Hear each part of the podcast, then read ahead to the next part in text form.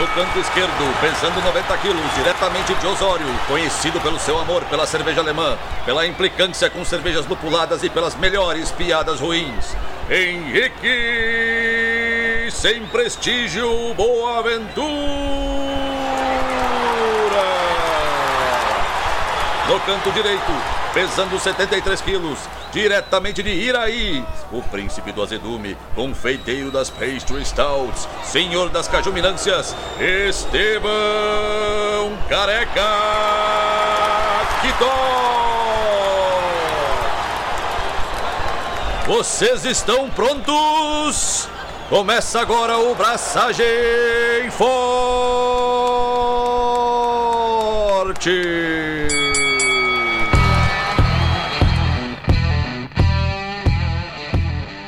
E aí, galera, Estevão da Suricato aqui. Alô, Loite, Henrique Boaventura e mais uma vez eu vou sobrar no episódio. E aqui hoje nós vamos falar sobre sours. Na verdade, nós vamos falar sobre guia de estilos e como que a gente trata sour beers. Ora, vejam só, com a presença ilustre de duas pessoas que estão aqui para botar fogo no assunto.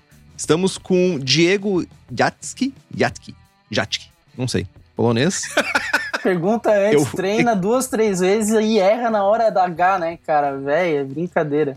É muito merdão, né? Tipo, o cara é muito errado, né? Dá um oi pra galera. E aí, pessoal, Diego da Coisa Linda aqui, tudo bem? E também com o nosso adorável, estimado Thomas Pupo, nosso master, nosso Grandmaster. Grandmaster. Não, master ainda. Grandmaster já, né? O cara é. Meu, já não tem mais nem pin pra ele. Não dá nem pra acompanhar, tá ligado? Não dá, não é, dá. É, é, pula de níveis. Eu só quero falar uma coisa. Finalmente, mãe, eu consegui, eu tô no braçagem.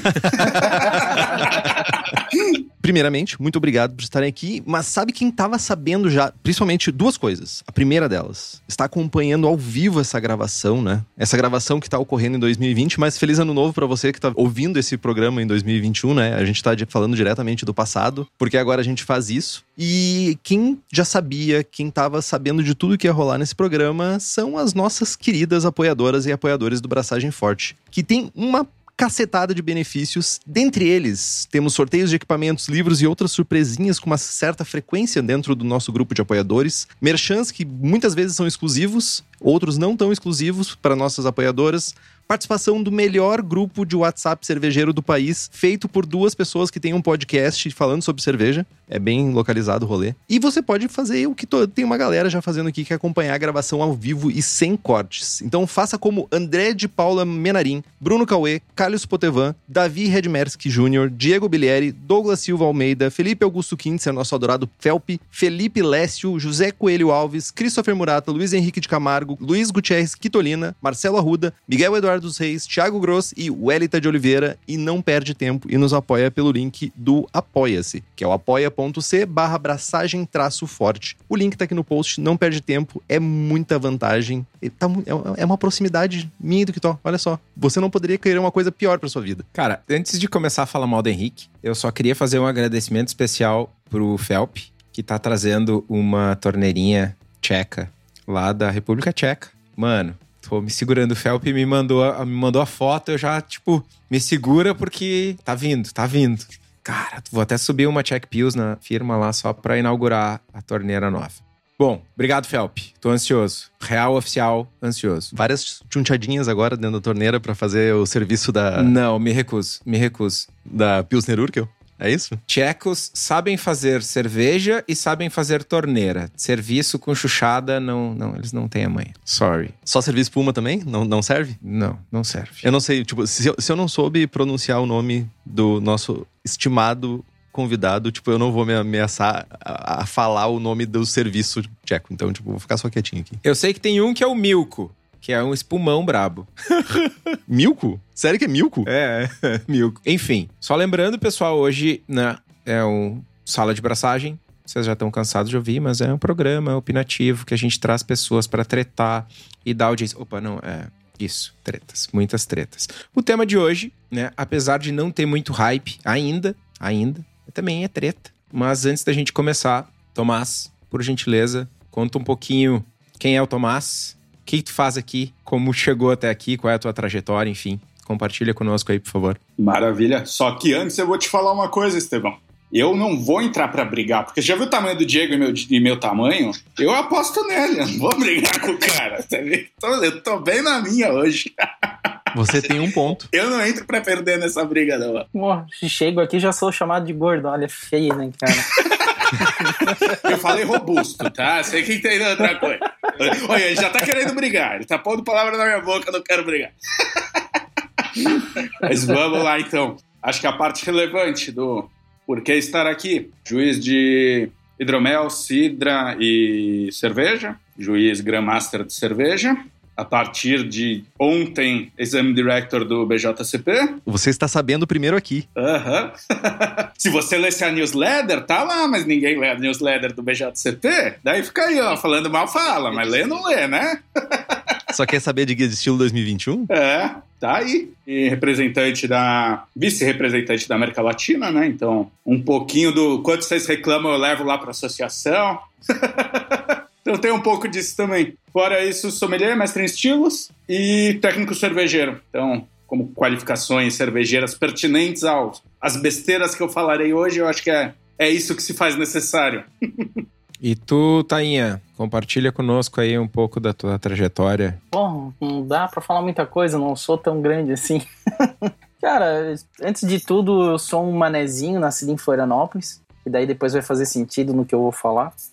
Sou sócio e cofundador da Coisa Linda, né? A gente fundou ela em 2014, daí fiz, antes de, obviamente, de abrir a cervejaria, fiz o sommelier pelo, pela escola, não, pela escola não, pelo, pela Domens, né? Lá em midos de 2013. E eu tomei um caminho que não era gosto muito do, da sommelieria e tudo, mas eu acabei tomando o caminho de fazer cerveja, né? Eu acabei indo pro lado do auto, autodidata, né?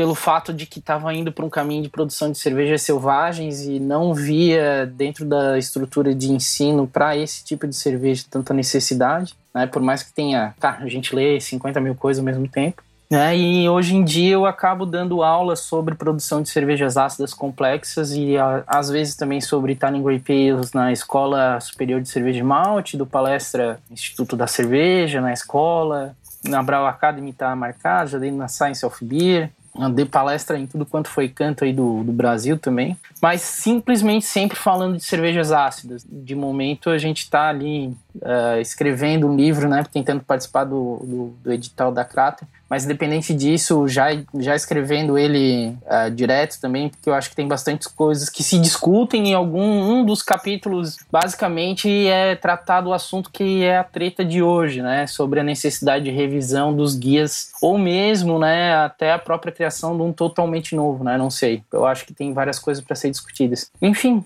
fora isso tudo, sou torcedor do Figueirense, pronto. Não sei mais o que falar. Cara, vamos lá. Vamos deixar futebol de lado? Ah, era futebol. O Figueirense é um time de futebol. é, tu vê, né, meu, cara? meu copo de água aqui. O Figueirense ganhou mais do Grêmio na casa dele do que fora, nos, nos embates. Cara, futebol é... Não. Não, não. Treta, treta, treta. Ah, Eu ia dizer que pra falar de Fórmula 1, mas na Fórmula 1 eu também tomei ruim também, então. Não, não, o Figueirense não merece ser tratado, tá feio o negócio. Bom, então, beleza. Estamos falando de treta, treta, treta. Qual é a treta de hoje? Há algum tempo, há, há bastante tempo, na verdade, na comunidade cervejeira, as pessoas têm dificuldade de enquadrar cervejas em estilos pré-determinados em guias de estilo, né? Os nossos amigos ilustríssimos fazedores de Reis e IPA estão aí para não me deixar mentir sozinho, né? E isso é especialmente verdade quando a gente fala de sour beers, principalmente num cenário craft beer, né? de cerveja artesanal, que a gente está produzindo cervejas diferentes daqueles estilos clássicos, centenários, milenares às vezes, né? Mas antes de entrar de sola no assunto, né, de, da categorização, do guia e tal, eu queria questionar qual é a função do guia de estilo. O que, que a gente acha? Qual é o principal ou, ou as principais, enfim, funções de ter um guia de estilo? Porque isso é um negócio extremamente americanizado, né? A gente vai, sei lá, pra Bélgica, tem muito belga que, tipo, dá risada de guia de estilo e a cerveja existiu por milhões de anos sem. Milhões de anos é exagero, né? Mas milhares de anos sem guia nenhum. Então, enfim, com a palavra, vocês briguem. Quer começar falando, Diego? Eu posso? Não, comece aí, senão depois eu vou te atropelar na, na argumentação. Vai lá. Tá, eu acho que o, o principal aqui. Não, dá atropelar de, de falar coisas antes, não é de criar treta. Porra. Vou corrigir as merdas que vai falar. Se eu ver ele com o carro, eu vou sair da frente, rapaz. O cara vai me atropelar. então, eu acho que o primeiro ponto é entender uma coisa. Se você for lá na introdução do Guia de Estilos, ele diz: não seja xiita, isso aqui não está escrito em pedra. Isso está aberto a interpretações, para começo de conversa. Tem muita gente que lê o literal do, do Guia de Estilos e acha que ele é a Bíblia, que ele é a, a palavra sagrada de, do que acontece no mundo cervejeiro. Para que, que serve um Guia de Estilos? Para dar o norte. A partir do norte, pode ser que vá para onde você quer ir, ou pode ser que você queira ir para outra direção e ele não faz sentido para você ele está ali para categorizar e tornar fácil de fazer uma análise sensorial da cerveja e entender, porque, cara, a treta de hoje vai ser sobre salas. Então quer dizer que alguns estilos mais clássicos não tem uma, um problema em cima deles, sabe? Eles estão ok, porque eles estão dentro do que é. Pô, se eu for ali na República Tcheca, se eu for em alguns lugares clássicos, pegar o guia e tomar os estilos clássicos, tá ok, tá dentro, não tá? Enfim, ele te dá o norte do que esperar quando. Cara, fui para Colônia. Ele te fala, tipo, ó, você vai esperar isso aqui da cerveja de Colônia e tipo, seguir por ele. Mas não é só isso que existe em Colônia. Tem mil e uma cervejas, tem coisas que não estão como estilos clássicos, tem muito mais de cerveja do que está ali no papelzinho. É só sair a porta de casa que a gente vai ver que o mundo é muito maior, né? Então. Os caras que estão fazendo o guia estão fazendo errado, então. Por que tu diz isso? Porque se tem muito mais coisa fora do guia, tá faltando trampo, não? Mas tem uma coisa que é importante a gente falar, né? O, o guia, ele surge para definir um estilo que já existe, para tentar colocar num parâmetros, ou pelo, pelo menos um, um range, um tipo me esqueci a palavra, mas tipo, um, um, uma faixa de valores e de sabores e de aromas para definir. O estilo não vem primeiro, uh, desculpa, o, o, estilo, o guia de estilos não vem primeiro do que o estilo existir. Então, tipo, isso é uma coisa mega importante. O guia de estilo define alguma coisa que já existe, né? Categoriza, talvez? Ele tenta agrupar movimentos pertinentes. Então tem diversas brincadeiras de por que, que isso aqui não é um estilo brasileiro, por que, que isso aqui não oficializa, por que que tal porque talvez não tenha uma expressão tão grande a ponto de precisar estar no guia, porque é algo super específico. Ah, essa aí é da cidadezinha lá de interior, super específico e, cara, fica por ali, sabe? Não. Ah, mas. IPA Argenta, Dourada Pampiana, Scottish Light. Ah, deixa as Scottish fora disso. Scottish são boas. não mistura Scottish com as IPA Argenta. Não, só são exemplos de coisas que não são feitas. Se a gente for para Argentina e tiver várias cervejarias fazendo isso, não vale a pena estar tá documentado ali? Claro que vale, mas é, é uma linha tênue, né? Valer a pena é, na verdade, não é uma linha tênue. É um problema de interpretação, na minha opinião. Porque uma coisa é tu ir lá e documentar, outra coisa é tu querer criar alguma coisa para ser documentado. E eu acho que, né, no Brasil a gente tem essa tara com estar no guia, ser relevante. Em algum momento o movimento Catarina Sauer passou por isso, a Brale do Leandro, abraço Leandro, né? Passou por isso. A gente até teve, deu uma flertada aí com a Cream Vake e tal. É tipo, criar um bagulho antes de ser relevante, basicamente. O, o Diego tá ali se mordendo para falar. O Diego tá ali, se tipo... mordendo. Como é que você cria algo que é relevante? Como é que você sabe que é relevante quando você tá criando algo? Peraí, peraí. É relevante para quem? Exato. Se tu tá criando, ninguém sabe ainda, mano. Não tem ninguém para ser relevante porque ninguém acessou o bagulho ainda. Exato, então. Mano, olha só, essa semana eu comprei criptomoedas. Credo, velho, sério? Meus pêsames. meus, meus pêsames. Comprei, mano, 20 pila de cripto, de arreganho. Já faliu ou não? Meu, se tu tá sobrando grana, cara, dá pra mim. É, quer pagar cerveja. Mano, um Bitcoin é 300 mil reais. 200 e caralhada. Há 15 anos atrás, mano, tu assistiu uma palestra sobre Bitcoin, tu ganhava 5 Bitcoins. Mano, na época, não era relevante. Ninguém conhecia. Hoje é, saca? Eu acho que o, o... Mas tá no BJCP? Vai ter uma categoria cripto. Você faz uma NFT da cerveja e daí você põe ela no. Criptobeer, imagina. Posso trazer um, um problema bem prático, então, para nessa conversa, que é o seguinte, né? A gente está aqui conversando sobre o que, que é importante, qual que é a importância do BJCP, tá? A gente está falando aqui num, numa discussão teórica sobre a importância do, da, da existência em si do próprio BJCP. Mas pragmaticamente, para a gente, enquanto produtor, a gente está preso aos guias existentes pelo, pela uma necessidade que é criada pela burocracia da produção aqui no Ministério da Agricultura, onde tu tem que ter uma categorização que seja, é, vamos dizer assim, legitimada por associação de, de, cervejeiros. E hoje as associações de cervejeiros do Brasil, né, a gente acaba adotando ou a Abracerva, ou a, o BJCP, ou a gente vai jogar o BA para conversar, porque são os dois básicos que a gente tem para conversar. Tendo em vista essa posição pragmática, né? Porque daí a gente vai ter que colocar no rótulo para não levar um processo, para não se incomodar no mapa, a gente vai ter que ter essa justificativa para colocar lá. Tem muita gente que foda-se e bota qualquer coisa, né? E talvez isso fosse até um caminho ideal, né? Mas hoje falando legalmente falando, a gente teria que seguir esse caminho. Ô, mano, desculpa só te interromper. Eu reli a IN 65 do Ministério da Agricultura essa semana, por conta das tretas que estão rolando aí de álcool e tal, até compartilhei no grupo. Tem algumas expressões que são citadas na legislação, ah, Pilsen, Lager, sei lá, e fala de outras expressões que podem ser reconhecidas, mas não cita nenhuma instituição. A minha interpretação e de outras pessoas é que é reconhecidas pelo mercado, saca? Pois é, é isso que eu falo. Tipo, tem ali escrito, né, que tá ali associação ou reconhecida por uma associação de cervejarias. Né? E no caso, tu acaba utilizando isso como uma bengala né, para tipo tu poder dizer que aquilo é legal ou não. Se tu for se tu for levar isso a ponto, né? Porque tipo, ah, o mercado diz, então tu vai ter que dois, três produtores tá colocando o um nome ali para frente. Isso é apenas um dos pontos. Hoje eu estava discutindo um, uma questão de pesquisa, tá? Porque a gente aqui na Coisa Linda para esse ano, a gente vai ter um projeto de análise sensorial de maturação de cervejas em barris de madeiras brasileiras. E a gente vai fazer painel de avaliação, vamos chamar, talvez até pessoas que estão aqui conversando hoje vão ser chamadas. Né? A gente vai fazer toda uma avaliação de quem vai vir fazer. Né? Isso está sendo um projeto de mestrado dentro da UFSC.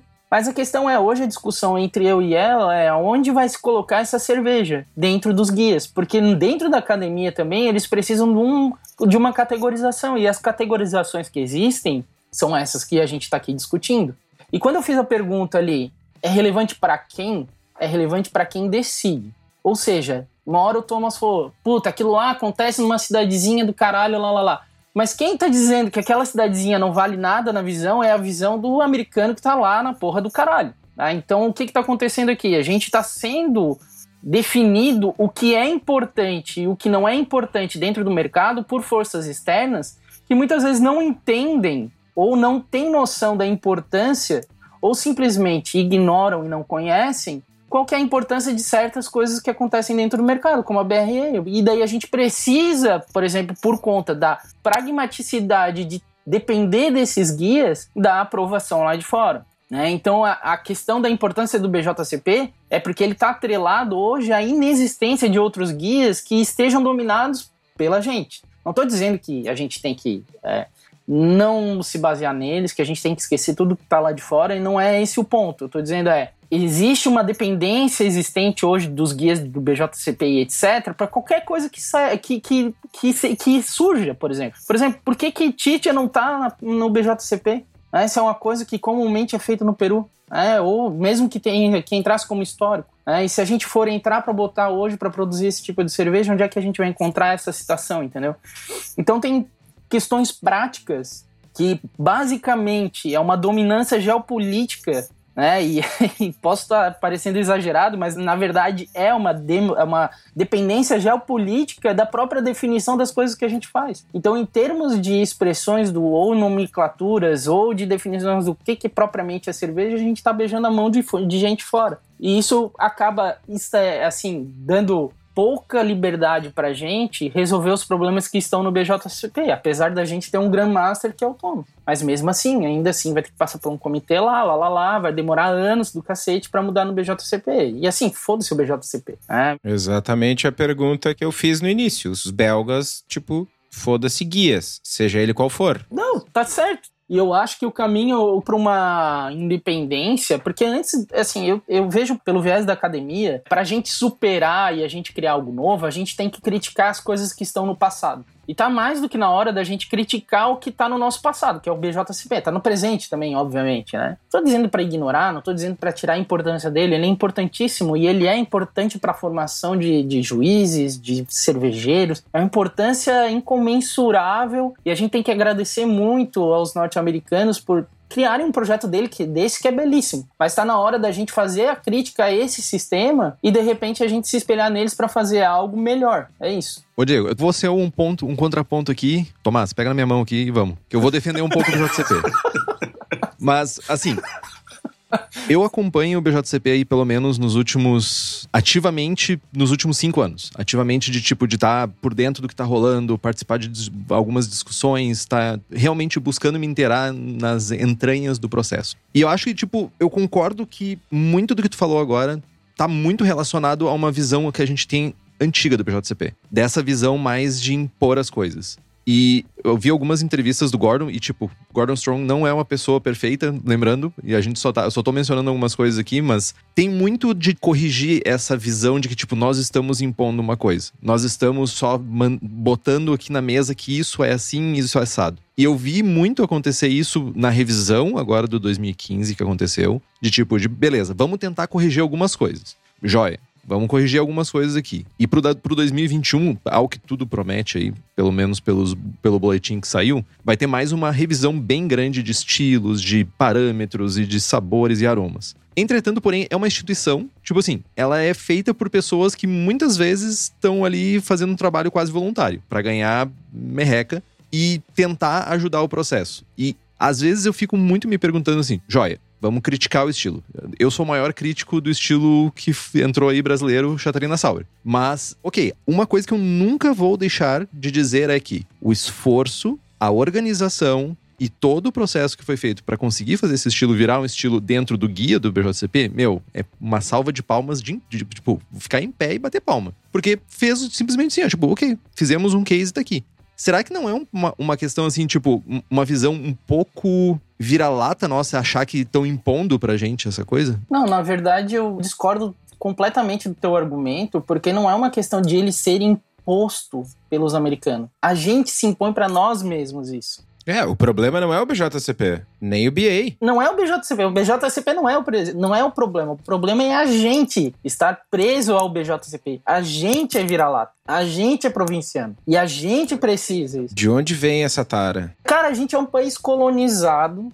A gente é bombardeado diariamente por cultura americana. Todo mundo usa calça jeans, ouve rock e bota 90% dos malditos nomes das cervejas em inglês. É daí que vem. E isso é uma coisa que é uma dominação cultural que, tipo, geopoliticamente falando, é normal. O pessoal, a gente é um. A gente tá dentro do centro de influência. Mas isso não quer dizer que a gente tá se revoltando contra. Eu tô dizendo é para aquela busca de uma independência da, da, da, indústria brasileira e a gente buscar a criação de novos projetos e não precisar ficar lá embebedando o Gordon, fazer ele se mudar aqui para Floripa, sabe, e tudo mais, tipo, fazer toda uma. Cara, foi, foi uma política do cara. Como tu disse, tem que bater palmas. A gente fez uma influência internacional para ter um estilo ali dentro, mas para que ter um esforço desse para garantir a entrada disso lá, sabe? Tipo, quando a gente deveria ter um, um negócio nosso aqui para avaliar isso da forma que a gente queira, né? Com a independência necessária que a gente precisa ter. E talvez com as regras que a gente queira criar. Então, assim, não é uma questão de estamos sendo dominados, é, vamos dizer assim,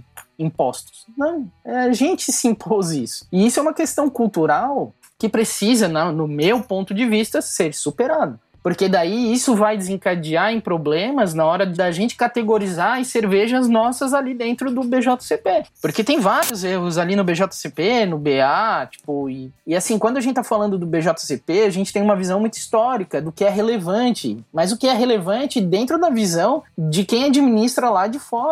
Então, historicamente, é a visão histórica e interpretação histórica de um guia norte-americano sobre a existência do mundo cervejeiro no mundo inteiro. E, mas só que assim, eles não precisam, eles têm que estar assim, ó, pouco se fudendo pra gente. O que a gente tem que fazer é a gente se dar importância. É isso que eu falo. Mas isso nem quer. E olha que isso aqui não tá nem da discussão de Sauer. A gente tá falando da geopolítica dominante do mundo do cervejeiro. Como eu disse, Nem entramos em Sauer ainda. a pauta foi pro caceta já. Mas vai lá, Thomas.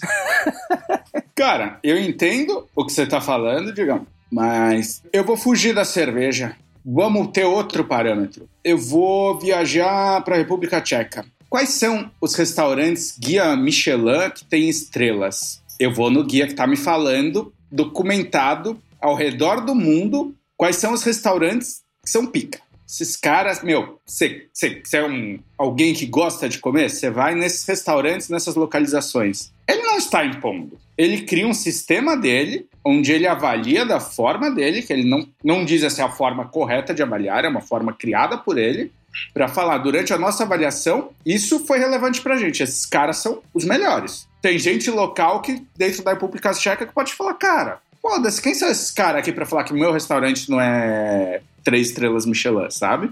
Beleza. Só que você tem que entender que existe um trabalho de várias pessoas para tentar tornar todas as regiões relevantes. Então, eu acho que a partir do momento que o BJCP abriu regiões, abriu a América Latina, abriu a Europa, abriu várias regiões e tentou colocar pessoas que estão ali e que estão trazendo em loco o que está acontecendo. Você falou, porra, por que, que a Titia não tá? A Titia entrou em, em reunião dentro da região da América Latina para ser discutida sobre. Então, tipo, eles têm coisas que não são reveladas que ocorrem, mas elas estão ocorrendo. E, cara, cada vez mais a gente tem uma visão dentro. Não é tipo aceite e não estamos nem aí. Não é tipo os exemplos clássicos são esses porque são esses e vocês não têm voz. Existe dentro da região uma pesquisa com cervejeiros, com cervejeiros caseiros da indústria. Tipo, cara, isso é relevante? Não é? É, não é? É um ponderamento do que é relevante, não é relevante e de que forma isso pode vir a agregar e, e ser assertivo. Pô, se um japonês que ama cerveja vier para cá e for para Santa Catarina, dentro do estilo que ele leu, quais são bons exemplares que não vão passar vergonha, digamos, sabe? De uma forma idiota de dizer. Cara, a gente tá tentando mostrar a essência do que que é. Então, pô, tem a dourada, tem, tem algumas coisas que, pô, pra mim não importa. Eu quero fazer um guia local. E eu acho que tem super valor fazer um guia local. Você diga, olha, nessa região acontece isso, nessa região acontece aquilo, nessa região está ocorrendo isso. As cervejarias que emplacam coisas diferentes que valem a pena são essas. Essas aqui trabalham numa linha mais de entrada, essa aqui trabalha com coisas mais na pegada sour e por aí vai. Eu acho que isso é, é interessante, mas esse guia, você pensa em montá-lo com uma relevância para quem vem de fora ou aqui na região para a gente ter uma documentação disso? De que forma ele vai ser feito, quanto trabalho vai ter em cima dele e quão relevante ele vai ser para pessoas de outras regiões? Tipo, é maravilhoso você ter um guia do Brasil em inglês, em espanhol, em diversas linguagens que ajude pessoas. Faz sentido um guia brasileiro num cenário cervejeiro em que o Brasil é o terceiro maior mercado de cerveja, fazedor de American Lager, e dentro do cenário craft é informação Dataku. 90% é American IPA ou qualquer coisa que valha e Weiss Beer. Eu vou falar uma coisa que o Diego acertou Irish muito Red. no, no diálogo Red. dele. E eu concordo, cara. A gente vê tudo dos Estados Unidos e consome sem nem pensar. Ah, culturalmente e gastronomicamente, a gente faz isso. A gente ama McDonald's, a gente, cara, traz uma franquia dos Estados Unidos aí de fast food que pode ser ruim, ela vai fazer sucesso. E vai ser cara. O pessoal não vai nem se perguntar se é bom o que tá no prato, ele vai consumir. Porque é americano, porque, cara, se veio dos Estados Unidos, tá bom. E aí eu faço uma, uma analogia bem retardada mesmo, mas é impactante. Cara, pensa num índio que fala, porra, eu vou me vestir de Elvis Presley. Faz sentido nenhum. O cara não é aquilo, sabe? Não é a essência dele. E acho que a partir do momento que a gente fale, porra, eu vou, eu vou comprar o lúpulo mais hypado e vou fazer uma raise podelástica. Só, cara, o custo é alto, isso não conversa com a nossa essência do Brasil. E aí, porra, o que, que foi, na minha visão, seu maior acerto? Colocar goiaba, colocar uma fruta. Não ir no lúpulo, não ir no americano, ir no que a gente tem aqui. Falar, porra, eu vou jogar uma goiaba. Ficou da hora. O que, que o Diego faz? Lúpulo vende mais. pode vender mais, mas você não acha que faz mais sentido e feito para o Brasil Bom, olha o que o Diego está fazendo. São coisas brasileiras, são coisas nossas. Não são leituras de algo que ele leu num blog americano ou que alguém fez assim e trouxe e copiou. Não, eu não tenho essa visão das cervejas dele. Eu acho que ele olhou e entendeu, cara, o que estão fazendo aqui, o que, que eu posso trazer de diferente e que conversa com o brasileiro, com a realidade do brasileiro. E eu acho que esse é o maior acerto do Tayan. Nós já estamos entrando em, em, posicionamento de mercado, mano. Aí eu. Não é que eu discordo, mas é, a discussão é muito mais ampla, saca? É outro rolê. Né? Tu pode ser a Ambev, ou tu pode ser a, a Dogma fazendo IPAs fantásticas, ou tu pode ser a Coisa Linda fazendo sours fantásticas. Isso é, é, a gente tá falando de estratégia e posicionamento, né? Meio que não tem certo e errado, né? É só o caminho que tu escolheu. Mas retornando na discussão do BJCP, Thomas, eu poderia te dar a mesma resposta que eu dei pro Henrique, tá? Eu dei os mesmos argumentos que ele deu. Por que, que eu vou fazer outra coisa se a coisa vai ser válida lá no quinto do caralho pelos americanos ou porque o guia Michelin tá escolhendo o que, que é o melhor pra gente consumir? Novamente, geopolítica de dominação cultural. Ponto. Sabe? Novamente a gente tá caindo nesse erro. Aí tu vai dizer, tá, mas é bom relati é bom ser relativo para quem vem de fora e o cara vai vir pra lá e não sei o que. Cara, a gente domina 2% do nosso mercado. para ficar dando nome em inglês, para onde metade da população não fala porra do inglês. Metade é. A gente não consegue desenvolver foto. É, tô falando metade, tô sendo muito bonzinho, né? Muito bonzinho. Mas pelo menos o Hello Yes lá a gente sabe o que, que é, né? Metade da população. É, a maioria não sabe. Então, assim, a gente tá dando muita importância do que é para fora, de um pessoal que não consome a gente, a gente não exporta cerveja, a gente mal, mal tá começando a exportar. E o que ainda a gente tá tentando exportar, tem. A maioria das cervejas estão levando para fora cervejas que são leituras de cervejas feitas lá fora.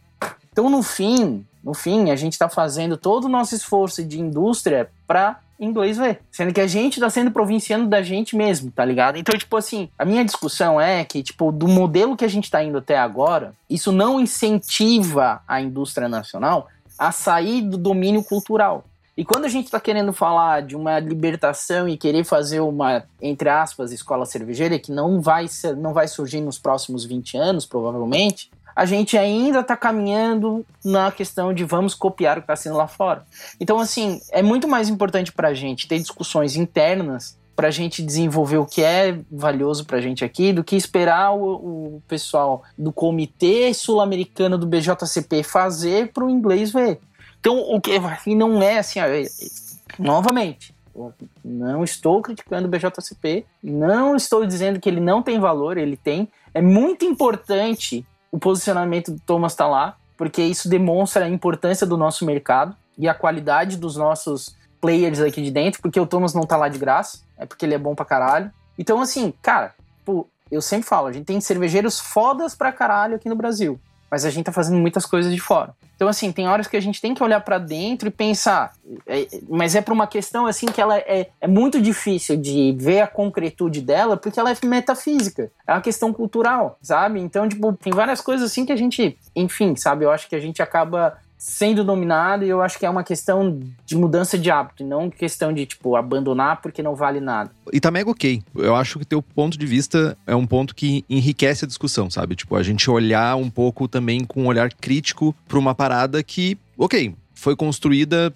em um ambiente que talvez não é o nosso. Mas eu fiquei, eu fiquei matutando algumas coisas aqui. Dentre elas, eu fiquei pensando, joia, vamos ignorar o BJCP como entidade norte-americana, sei lá, colonialista, tipo, opressora, vários outros rolês aqui. Não, não precisa falar isso. Não faz sentido pra gente. É só uma questão de, tipo, verdade histórica, sabe disso. E, e tá tranquilo, mas vamos ignorar o BJCP. Vamos pensar assim. Vamos pensar que existe uma entidade que pelo menos ela define, sabe? Eu, eu, sou, de, eu sou do mundo da programação, então assim, é uma entidade que define um contrato. O, o contrato é assim: pra gente conseguir julgar essa cerveja em alguns âmbitos, pra gente conseguir fazer com que a gente realmente entregue um feedback legal para quem tá começando a fazer em casa, tipo, que eu sou do cenário total caseiro, tá? Tipo, eu não, não trabalho com cerveja no meu dia a dia, eu faço podcast no máximo. Mas, tipo assim, essa entidade ela define o contrato.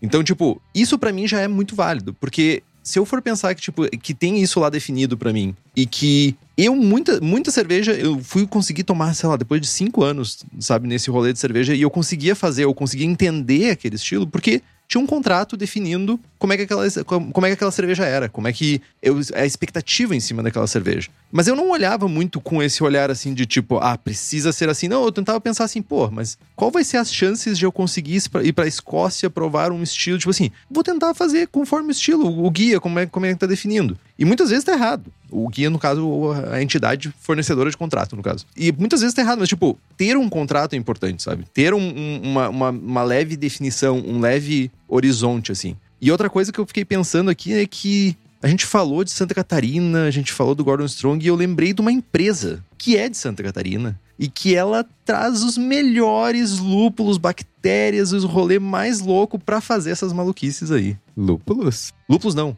fermentos. Olha aí, ó, viu?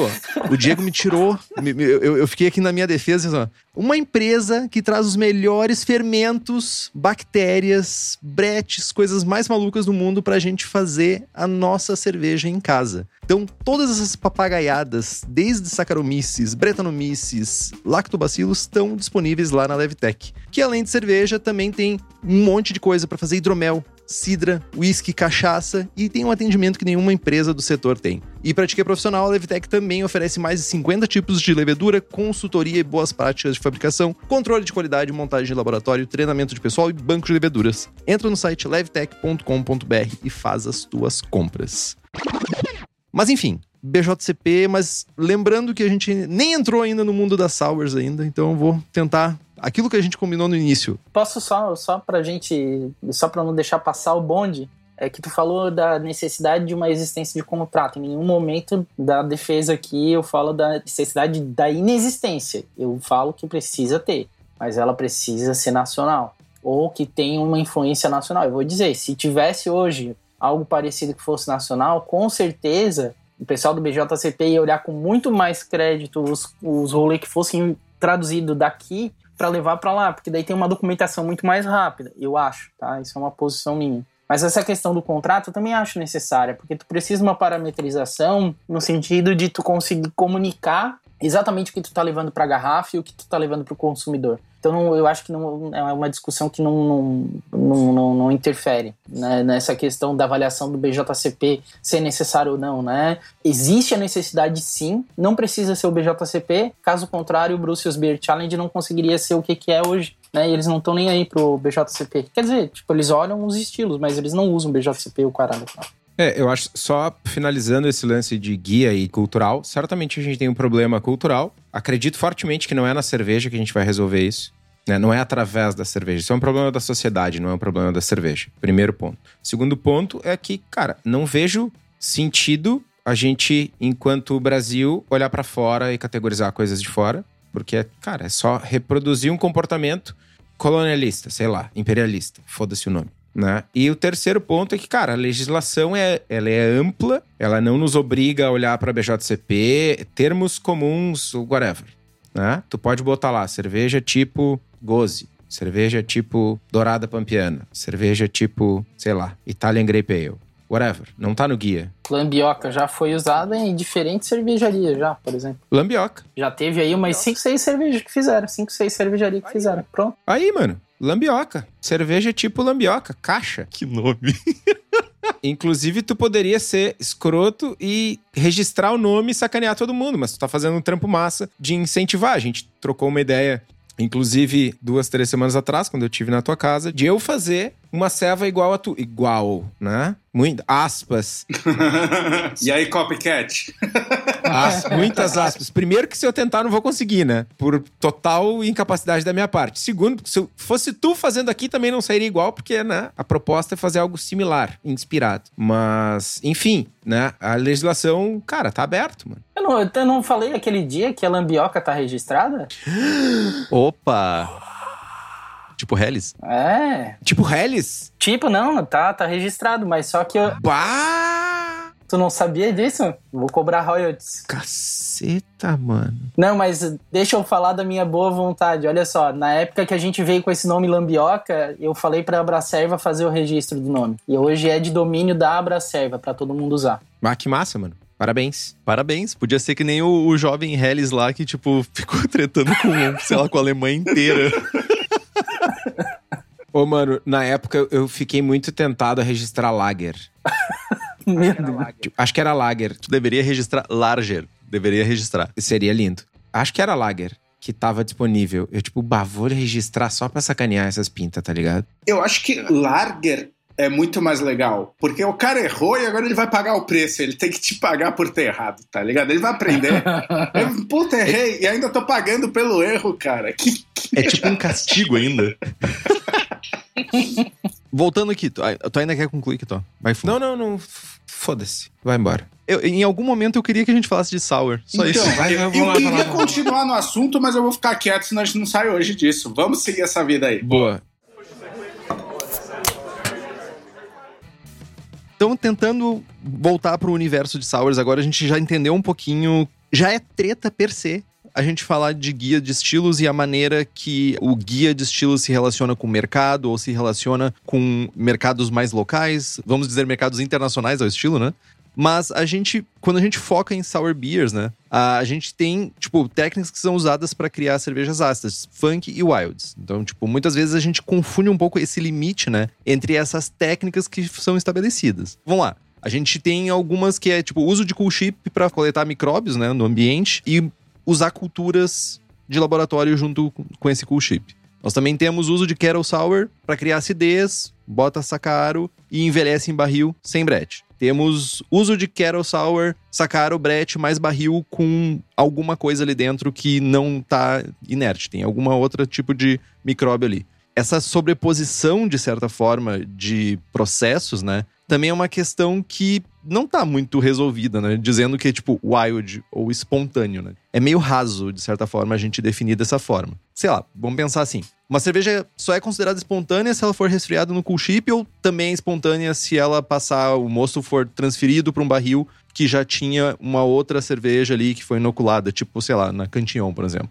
Isso também a gente pode dizer que é espontâneo? Ou ainda, tipo, os micróbios capturados em flores e frutas e depois em laboratório, são cultivados. A gente também pode considerar isso espontâneo e selvagem? Ou é outra coisa? Ou é outra definição? Parece ser bem difícil de a gente chegar nesse meio do caminho, assim. É muito amplo, a definição é muito ampla, é muito gigantesco a quantidade de coisas que a gente pode colocar dentro desse carrinho, assim, né? Então, vamos lá. O que, que a gente define por wild? Primeiramente, o que, que a gente define essa forma? Selvagem, Pra quem não tá versado no nobre idioma bretão. Ah, vai dar treta, vai sair faísca. Vamos, não, vai lá. Eu tô dando espaço pra vocês falarem. Vai lá, Tomás. Tá, eu tenho bem claro pra mim a questão do espontâneo. A questão do espontâneo é a gente não ter o controle ou forçar um controle do, do processo. Ah, mas isso tem muito fazedor de Pilsen que não tem controle. Pronto, falei. É. Cara, você teve o controle de temperatura, você teve algumas coisas. Por mais que, sei lá, eu. Ah, vamos pensar num caseiro pra ficar mais simples, sei lá. É porque o podcast tem meio que essa pegada. O cara abriu o baldezinho dele lá, o, o negócio de 30 litros, e deixou dentro do espaço dele, onde ele fermenta, e deixou em temperatura controlada. Ele já sabendo qual temperatura ficaria durante X tempo e tal. De certa forma, pra mim, pode ser uma cerveja wild, mas não é tão espontânea mais pra mim. Pra mim, tá mais atrelado a, a não controlar tanto e a questão de, cara, um negócio espontâneo vai ser difícil de repetir depois, né? Cara, acho que tem um ponto importante aí a ser comentado: é que, primeiro de tudo, não existe consenso. Não existe consenso na indústria. Primeiro ponto. Exato. Nem no BJCP, nem no BA, nem com cervejeiros belgas, nem no Brasil, muito menos no Brasil, né? Não existe esse consenso. Usualmente, sem entrar em grandes detalhes, quando a gente fala de wild, a gente está falando de fermentações que têm um caráter de fermentação não feito com sacaro Não sacaromístico. não sacromístico. Sabe as palavras. E espontâneo quando não é inoculado. Assim, em grandes, em grandes linhas gerais. Só que aí tem um monte de, de situações que colocam em xeque essas classificações. Tipo, Brett IPA é wild, porque foi inoculado Brett. A ceva da Cantillon, que captou três células no cool chip, mas foi para um barril que tem lama lá, 7 litros de lama, 14 litros de lama, é espontâneo? Saca? Tem falhas, né? E acho que o grande ponto é que quando a gente fala de categorizar cervejas e a gente começa a categorizar cervejas pelo processo e não pelo copo, a gente comete um erro clássico que o BJCP por muito tempo fez e que aparentemente agora está corrigindo. Depois a gente vai falar um pouquinho sobre os estilos BA e BJCP, e no BA é bem mais confuso isso. Mas tipo, cara, ah, tem brete. Fiz uma brete IPA, fermentação primária 100% brete, é só frutado. Ah, nossa, não tem brete aqui. Mano, não tem caráter de brete clássico. Agora, tu dizer que não tem brete na selva, que só tem brete, é o clássico do jurado lá que avaliou uma cerveja que faltava malte Munique e que era feita 100% com malte Munique. Tu não pode olhar para o processo tomando a cerveja e não pode olhar para o insumo tomando a cerveja. Mas parece que aqui, nitidamente, a gente está tentando definir estilos baseado em processo. Para mim, é, é bem nítido aqui. Essa é a minha crítica. O grande ponto é que tem os caras mundo afora que não, a minha cerveja bretada, ácida, motherfucker, que eu deixo sete anos na barrica, que eu sou é espontânea e logo eu uso isso como elemento de marketing, a minha tem mais valor. Ah, tu inoculou a levedura comprada e a minha tem as bactérias que só tem no Vale do Sene. Mano, Bretanomícia. Brete vem de Bretanha, tá ligado? Não é no Vale do Sene, é um rolê que marketológico saca? Mas essa é só a minha opinião. Tá, mas lembrando que no Vale do Sene é só uma parcela tá, do, do brete ali, tá? Tipo, não, não, é tudo, não é tudo brete, né? Tipo, não respira brete quando tu caminha na rua, sabe? Tipo, tem, tem outras coisas ali junto. Cara, em cima dessa crítica eu vou te falar, eu acho que Sour e Guia de Estilos definitivamente é a parte mais complexa, não tem discussão aí. E o, os avanços em Sour vêm de forma cavalar, certo? Então, a gente está falando do guia 2015. Cara, se alguém parou vamos dizer que eu parei de estudar em 2015 e voltei agora, o quanto as técnicas sours não evoluíram nesse período. A gente está falando de seis anos de, de evolução em cima de, de sours. Há seis anos atrás não tinha lambioca. É, exatamente. Há seis anos atrás tinha muita coisa e não tinha muito teste em cima dessas coisas. Então era um. Acho que assim, isso fizeram, mas isso ainda não e de repente, por algumas cervejarias muito influentes e por podcasts muito influentes, a gente tem uma evolução. Claro, estou falando do, do senhor Braçagem Forte. Aí a gente estaria fazendo só cerveja alemã. Acho que o Kitó não concorda muito. Ainda bem que tem eu nessa birosca aqui, velho. Mas eu vejo uma evolução cavalar da questão sour nesses seis anos em que a gente está falando. Se você pegar a introdução do. Vou usar o BJCP, claro, como referência aqui. Lê a descrição do BJCP ali no início sobre a Sour, sobre. Eu não lembro nem se ele fala só sobre Brett. São dois parágrafos. Você não vai conseguir, em dois parágrafos, de forma muito concisa, deixar claro para quem está julgando. Concorda? E houve uma preocupação gigante para o próximo Guia de Estilos de tentar informar melhor os juízes que vão julgar uma sour. Porque é definitivamente a coisa mais complexa que se pode ter um julgamento em cima. Tainha só faz careta aí. Pois é, eu tô, eu tô preocupado. Eu acho que ele tava escrevendo e, tipo, faz muito tempo que ele tá escrevendo. Então, tipo, eu tô preocupado. Não, nem, não tô escrevendo nada aqui. eu acho que quando ele começar a falar, é a minha pausa pra ir no banheiro, pegar outra breja, tipo... Tô brincando, viu?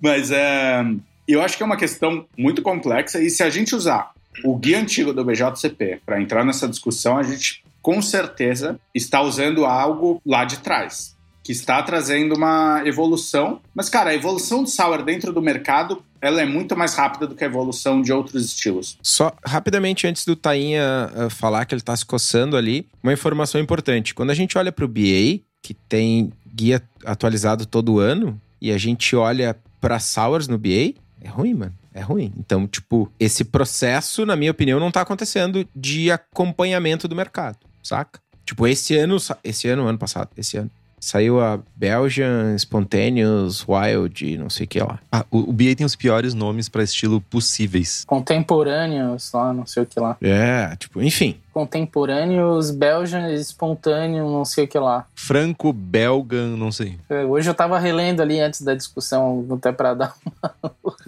uma revigorada. Pra vir armado. Não, que é isso.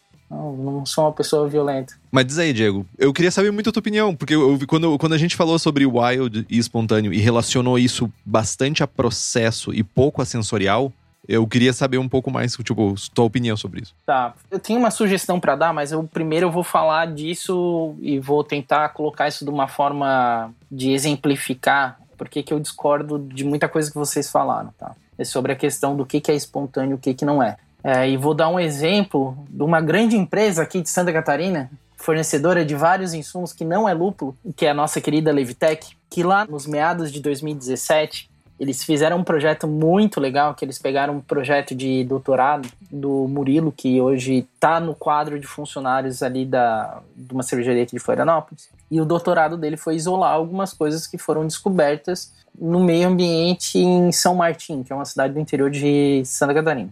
E nessa leva de descobertas, três cepas de Brettanomyces. E ela deu o nome de B1, B2 e B3. E daí, em 2017, no brasileiro lá, na feira do brasileiro, né? Ela, pá, Diego, vamos lá, porque eu já tava fazendo Wilds, já tava vendendo alguma coisa comercial, e ela disse, não, vamos lá, porque eu quero que tu conheça as leveduras que a gente tava usando. 2016, na verdade, não foi 2017. Que a gente capturou e a gente fez uns testes. E daí foi muito interessante, porque ela pegou e botou a B1 isolada numa garrafa, a B2 isolada em outra e a B3 em outra. A B1 tinha um perfil que dava muito fruta, abacaxi, etc., que é um perfil muito clássico da Breta. A B3 tinha um perfil que lembrava mais uma Brettanomyces lambicus, que dava mais horse, cavalo, fena, essas coisas. E a B2 era o meio termo entre as duas, né? Tipo, tinha tanto um quanto o outro. Só que a B1 era de fermentação mais rápida dentre as três. E daí tem uma questão que é sobre o que é espontâneo e o que não é. Espontâneo é quando acontece sem uma decisão. Espontâneo é uma coisa, tu vai fazer a coisa espontaneamente. Ou seja, quando tu tem um certo tipo de controle, né, e aqui a gente não pode levar a definição sobre o duro da palavra no sentido de é espontâneo ou é não espontâneo, porque a gente tem relativos teores de controle. Né? E daí o que, que acontece? Ah, mas poxa, então se eu peguei uma levedura, tipo a Brettanomyces, num laboratório, ela é tão espontânea quanto aquela que é um processo espontâneo de Cuship? Obviamente não. Então existe sim uma hierarquia de dificuldade de produção do que, que é mais espontâneo ou não. Porque existem, vamos dizer assim, escadas de controle que tu vai levar. E essas escadas a gente poderia colocar de tais maneiras. Primeiro, tu vai usar micro-organismos não domesticados, os quais tu não sabe como é que eles vão reagir exatamente que é o caso da Brettanomyces, por mais que tu tenha uma certa direção de algumas coisas hoje em dia, de acordo com, por conta de tantos estudos. Aí depois tu tem o trabalho dela, né? Vamos dizer assim, vamos botar ela junto com uma bactéria. Pronto, já fudeu, porque da hora que ela trabalhou junto com uma bactéria, ela já vai criar várias coisas diferentes e tu não sabe o que tá acontecendo. Mas mesmo trazendo elas de laboratório. Só que se tu vai para uma cerveja selvagem, quando a gente fala selvagem, a gente tá falando de micro-organismos que tu traz de fora tá? E daí tu pode acontecer que é o seguinte, nessa segunda escadinha, na primeira tu pegou no laboratório. Esses micro-organismos tu não tem tanto controle. Tu não sabe exatamente o que eles vão fazer. Aí tu vai para o segundo nível e tu vai para capturar micro-organismos no meio ambiente. Independente se é no meio da fábrica ou se é na, na árvorezinha onde passa o macaco. Mas a questão é, quando tu for capturar ali, tu não sabe exatamente o que tu tá trazendo daquele local, né? Tipo, colhi uma fruta, levei essa fruta, ela trouxe uma colônia de micro-organismos. Tu não sabe. Então ali tu já tem uma indefinição maior. Então, tipo, o desafio já é maior, porque tu não sabe o que vai ter. Quando eu fui lá nas garrafinhas da Levitec, ela me explicou exatamente o que, que ela viu. Então eu tive já uma pré-definição. Quando eu fui ali na natureza, eu não sabia absolutamente nada. Então é mais espontâneo pegar do que é lá de fora. Então, pô, já tem uma diferença gritante aqui, tá? Então, tipo, uma veio do laboratório, outra veio ali. Mas só que ainda tem uma, uma questão. Por exemplo, eu às vezes vou lá pegar, eu pego a fruta no mesmo lugar. Aquele meio ambiente, ele é condicionado por condições climáticas que são definidas ali. Então, tipo, ali naquele ponto, tu vai exatamente saber que existe uma colônia predominante. E não vai ter uma mudança drástica. Então, todo ano tu pode ir ali, tu vai ter mais ou menos ideia do que, que vai ter ali. Então, tipo, estou indo ali naquele local, estou tendo a intencionalidade de decidir aonde eu vou para capturar esses micro-organismos. Existe uma decisão sua de ir atrás daquela fruta ou atrás daquela flor. Então já existe aí, não existe uma espontaneidade total, porque tu tá indo ali naquele ponto. Agora, o último caso, aquele que é o santo graal da história toda, que é fazer a cerveja como ela tem que ser no local onde ela está sendo produzida. Tu pode até fazer uma escolha de botar a cervejaria ali no local, mas vai acontecer aquela cerveja do jeito que ela tem que acontecer porque ela é espontânea daquele local. Então, eu quis usar esses exercícios para mostrar para vocês que existem graus de dificuldade de definição do que está acontecendo. Então, o espontâneo, me desculpa, assim, ó, o que vem de um laboratório não é espontâneo. É exatamente isso que o Estevão falou. Tipo, se eu tô lá levando, faço o mosto, passou, pegou dois, três organismos no chip, mas eu levei para um barril que tem método de soleira e tá mantendo ele, tu já tem aquela seleção feita. Ela vai ser selvagem, porque não tem uma seleção em laboratório, mas tu tem um controle porque ela teve já uma pré-definição. Então existem graus diferentes de espontaneidade que não são explorados bulhufas nos, nos nossos guias, né? Então aí já parte uma dificuldade, mas assim, ó, a gente está falando de produção. Agora, se me permitem a minha sugestão de mudança, do que eu faria de mudança hoje no guia de estilos, eu faria. Deixa eu só fazer um comentário antes da tua sugestão. Bem importante. Concordo muito, né? Falamos a mesma coisa, com outras palavras, tu com palavras muito mais lindas e elaboradas, porque eu sou um tosco. Mas é, tipo, espontâneo tá relacionado muito mais ao processo. E aí, quando tu falou, ah, fui ali, coletei uma levedura na árvore que passou o macaco. Fiz meu mosto tem pilsen e trigo. Trouxe aquela levedura, meu, espontaneamente, por um milagre dos céus, é uma levedura de Witbier. Fiz uma Witbier.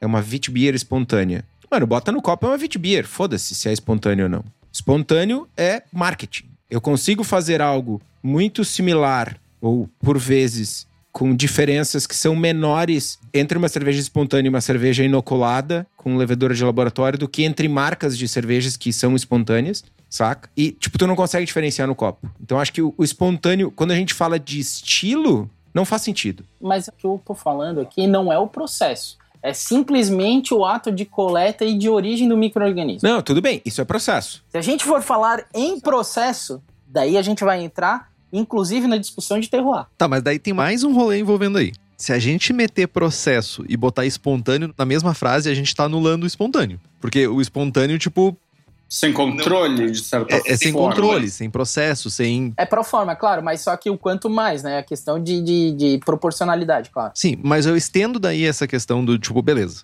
Tanto comercialmente quanto caseiramente falando, eu sinto que, tipo, a, primeiro que seguindo essa discussão que a gente está seguindo aqui, espontâneo vai ser raras vezes que tu vai ter alguma coisa realmente espontânea. Eu tô quase pensando na sopa primordial aqui, que foi lá, a origem do universo lá, do planeta Terra, sopa primordial. Talvez ali tenha sido uma parada espontânea, mas agora, qualquer outra coisa que a gente e, tipo, a, a, piada é porque eu sou abobado mesmo, mas, tipo, qualquer outra coisa que a gente venha pra frente aqui, não vai ter. Beleza, em casa, o que eu vou fazer? Eu espontaneamente tô pegando isso aqui do ar. Tá, joia, mas eu produzi um mosto, eu tô criando algum processo para capturar alguma coisa, eu tô criando alguma armadilha para ter algum micróbio, algum microorganismo ali. Então, tipo, espontâneo não faz sentido. Então, nem comercialmente falando, nem caseiramente falando. Não, depende. É, é porque, assim, ó, se tu for olhar o processo, o espontâneo em si, sob a minha visão, eu classificaria através da origem da coleta do microorganismo, tá? Mas com certas regras limitadoras do processo produtivo. Por quê? Porque, por exemplo, uma das coisas que me levaria ao espontâneo é controle de temperatura já tirou totalmente a espontaneidade da parada. Obviamente tem outros tipos de, de coisa que tu pode elencar para tu fazer controle. Mas só do fato de tu levar a temperatura como um dos fatores primordiais para caracterizar esse tipo de cerveja, já te tira o domínio sobre, tipo, vou botar numa temperatura que só alguns tipos de micro-organismos vão sobreviver e eles vão produzir. Deixando a temperatura ambiente, tu vai deixar eles se reproduzirem conforme seriam dentro do meio ambiente, por mais que eles estejam dentro de um fermentador. Então, assim, existem coisas que tu vai ter que limitar, né, para definir isso como espontâneo. Mas uma das coisas que tu tem que delimitar é exatamente para que o ponto de terroir seja um ponto definitivo nisso. E hoje a gente não fala de terroir hoje em, em nenhum tipo de, de, eh, de guia. E, por exemplo, né, eu eu sou. Olha, eu já ganhei muita medalha botando cerveja como Gueus e Lambic.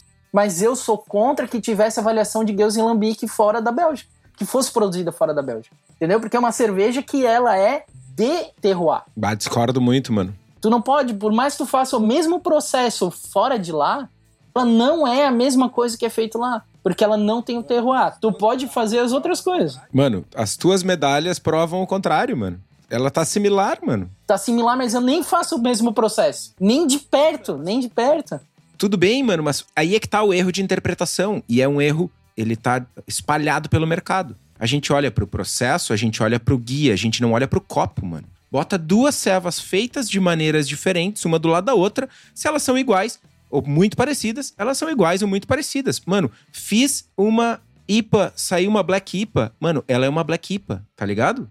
Larguei uma lambioca na mão do Thomas e disse para ele: Meu, avalia como Geuse. Ele vai lá: Hum, isso é uma Geuse 35. Mano, é a Geuse, velho. Tá ligado? É o que tá no copo, mano. Pois é.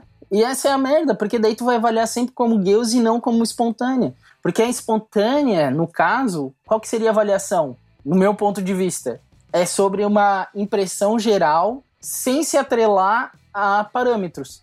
Entendeu a merda que vai dar? Porque, tipo, o guia todo é feito pra gente analisar via parâmetros. Enquanto nesse ponto a gente vai, traba vai trabalhar pela avaliação geral. Sim, mas é que o elemento de marketing não é só o guia, né, mano? É uma porcaria. A gente entra é na guia, preferência né? pessoal a partir desse momento também, né? Eu gosto um pouco mais de cervejas um pouco mais ascéticas e o outro gosta mais do lático. Na sua espontânea veio mais o lático e ela. Entendeu? E você disse, eu ganhei muitas medalhas já com ela dentro desses estilos. De repente, não que seja questão de ganhar ou não medalhas, não me entenda mal. Mas você vai ter uma aleatoriedade maior de tipo, pô, ganhei medalha, mas esse ano não ganhei, mas esse ano ganhei, mas esse ano dois anos não ganhei, depois eu fui o melhor de tudo. Você dá mais espaço para ser aleatório se você quebra as barreiras do que é o que. Porque a gente é humano. A gente não é uma máquina analisando se a esterificação, se o composto X está em 2 ppm ou o que está acontecendo. Então, se tem no norte a gente abre muito espaço para o juiz errar, você imagina uma competição que a gente não tenta delimitar os padrões esperados dentro do que está sendo apresentado? Você concorda que seria um caos muito grande? Ah, mas olha só, aí a gente está botando a régua dos outros para avaliar as nossas cervejas. Porque a gente vai dizer, nossa, essa cerveja aqui tá sensacional, mas como Deus ela merece 35. Entendeu? Então, por exemplo, aqui já tem um grandíssimo erro de todos os guias. Não ter uma espontânea fora. Mano, a goiabinha é sensacional e ela não performa bem, mano. E tá tudo certo. Ela não é um bom exemplar de goze, mas ela é uma cerveja fenomenal. Tá tudo certo. Sim, exato. Mas assim, ó, por exemplo, se a gente quiser ter um espaço no exterior para tipo cervejas ácidas fora que sejam fora do, do estilo belga, Aí a gente tem que, tem que criticar essa situação da gente se comparar com os belgas, que é o que está acontecendo comigo. Mas por que, que eu faço isso? E daí já demonstra uma coisa que para mim é algo que deveria ter. Por exemplo, ó, já, eu já pegaria a, a Wild no BA, pelo exemplo, por exemplo, eles praticamente aprovam a estar dentro do Wild espontâneas, né? Por uma definição lá deles. Se tu for ler a definição do BA 2021. Só que quando eu vou concorrer no BA pelo, pelo Wild, lá tá podendo ter frutas e sem frutas. Aí eu vou no espontâneo do Geuze no, ou Lambique, porque lá eu sei que eu vou concorrer com outras cervejas que não tem frutas. Porque, vamos dizer assim, é injusto tu colocar uma avaliação sensorial dentro de fruta ou sem fruta, exatamente porque, tipo, cara, muitas vezes o pessoal vai gostar mais daquela com fruta. Então já existe aí uma falta de, por exemplo, uma Wild Fruit Beer e uma Wild Straight Beer. Por exemplo, isso daí para mim já é um erro. Isso daí deveria ter. Pelo menos porque daí já fica uma porta aberta para tu poder avaliar uma lambioca, sem estar tá entrando no guia é, de Gueuse, por exemplo. Porque às vezes eu não quero, de repente, que a minha cerveja tenha tanta complexidade como uma Gueuse é. E, por exemplo, a Praia do Meio, a gente consegue dar essa saída dela e ela vai muito para Gueuso, porque eu fiz uma seleção de micro-organismos numa fermentação da Praia do Meio que vai olhar para como é o desenvolvimento de uma colônia de micro-organismos de uma Gueuze lambique. Por que, que eu fiz isso? Porque eu fui lá, estudei 50 mil papers com avaliação por identificação por DNA de todos os atores nas fermentações das gueuzes e lambiques. Eu fiz a seleção dos principais e botei na minha cerveja. Só que o, ainda assim o perfil dela fica mais frutado do que as belgas. Entendeu? Tipo, e beleza, sabe? Mas só que, tipo, às vezes isso é espontânea brasileira, América do Sul, ou tropical, ou qualquer coisa. Mas a gente não precisa estar tá sendo avaliado lá. Mas falta essa daí. E, por exemplo, hoje no Beato tem o Mixed Culture Brett Beer, né? Por exemplo. Essa daí seria a primeira cerveja daquele degrauzinho que eu falei. Mas ao mesmo tempo, mesmo erro. Pode botar fruta lá junto também. E daí acontece que tem também uma própria concorrência desleal dentro desse estilo. É, então, tipo, existem poucas coisas porque eu acho que deveria haver um desmembramento maior para melhorar isso, entendeu? Cara, mas aí a gente entra em dinâmica de concurso. Aí é, é outro rolê. Pelo seguinte: primeiro, geral reclama que tem muita medalha. Primeiro ponto. Segundo ponto, faz sentido tu abrir numa competição de 300 amostras 150 estilos? Desde que concurso é concurso, se faz agrupamento de estilos, tá ligado? E aí tu abrir estilo, sei lá, Berliner Weiss com fruta e sem fruta. Ah, Goze com fruta e sem fruta. Wood Aged Sour com fruta e sem fruta. Saca? É, faz sentido quando a gente tá falando de concursos muito grandes, mano. Senão tu tem uma amostra em cada estilo. E aí, do ponto de vista do concurso, não faz sentido. E tu tem, inevitavelmente, no boss, um agrupamento de novo. O agrupamento existe. Isso é um fato, isso é uma realidade inegável. Saca? Vamos discutir dimensão. A gente tá no fucking Brasil, cara. A gente é um dos maiores países do mundo, os maiores mercados do mundo. A gente pode discutir isso. A gente tem possibilidade de fazer isso. E vou te dizer mais: se a gente começar a continuar a avaliar as nossas cervejas wilds base, cervejas bases, como gueuses e lambiques, a gente não evolui. Porque a gente sempre vai estar sendo medido pela régua dos outros, tá? Ah, porque faltou uma certa característica aqui, ou porque não sei o que, não sei o que lá tipo, pra gente, em termos de ampliação do mercado cervejeiro, fazia muito mais sentido a gente ter essas categorias, porque, cara, esse ano eu já recebi umas 10, 12 garrafas de diferentes cervejarias brasileiras que estão começando a fazer cervejas wilds, quase espontâneas, sem frutas, explorando o terroir de cada local.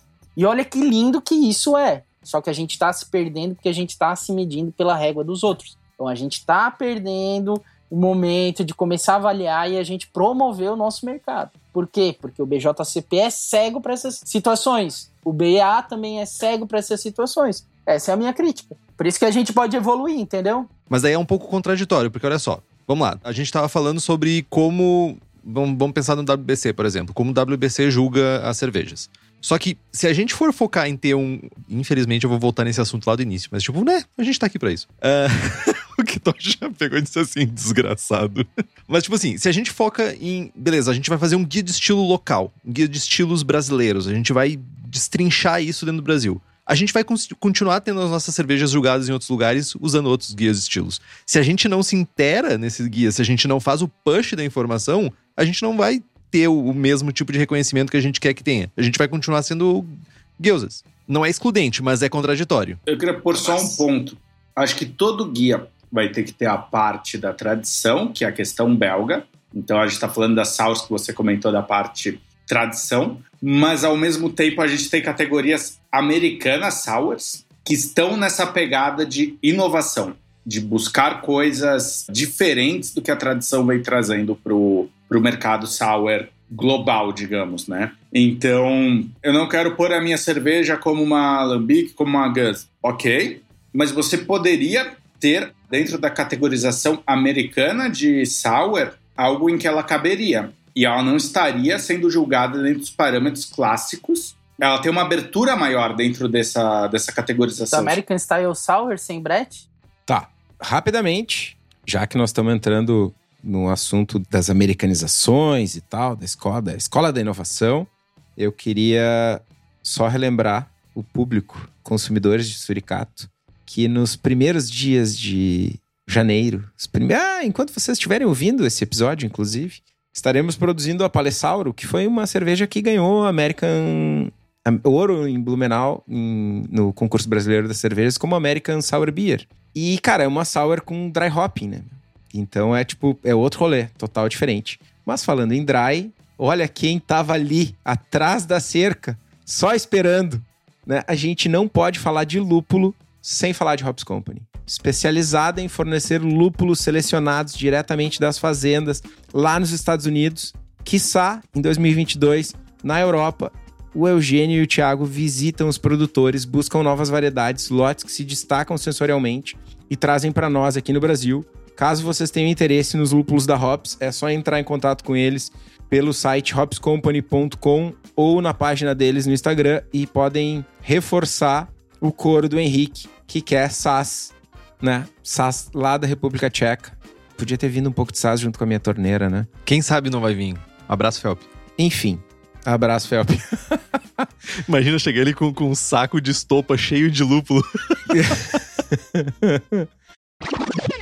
Tá, meu, mas vamos lá. Falamos bastante de classificação de ceva no BJCP, mas né, é sempre bom relembrar que um dos guias, ou talvez o guia mais relevante ou mais usado comercialmente é o guia do BA. E aí a gente tem, os dois, na minha opinião, são bem pobres enquanto classificação, já foram piores. Eles trazem algumas características, eu vou dar uma passada super rápida aqui. O BA traz Belgian and French styles, e aí tem Flanders, tem Lambic, tem Geuze, aí tem uma papagaiada nova aqui que é Contemporary Belgian Style Spontaneous Fermented Ale. Meu, quem é que cria esses nomes, velho? Os jovens do BA. Só pode ser. E aí, Belgian Style Fruit Lambic. Aí tem estilos norte-americanos. American Sour e American Fruited Sour. American Sour é uma ceva ácida sem caráter de brete, sem caráter de brete, sem funk e sem madeira. E a American Fruited Sour é ácida, com fruta, sem funk e sem madeira. A Palessauro ganhou em American Sour, por exemplo, é uma Quick Sour. É uma ceva feita com lacto só e dry. Tem um elemento de dry sensorial muito mais intenso, mascarou a complexidade de acidez e performou bem. Estilos alemães, Berliner Weiss, Leipzig Goza e Contemporary Goza, que é basicamente Contemporary é sem ou com sal e coentro e com frutas. Frutas, especiaria, nananã.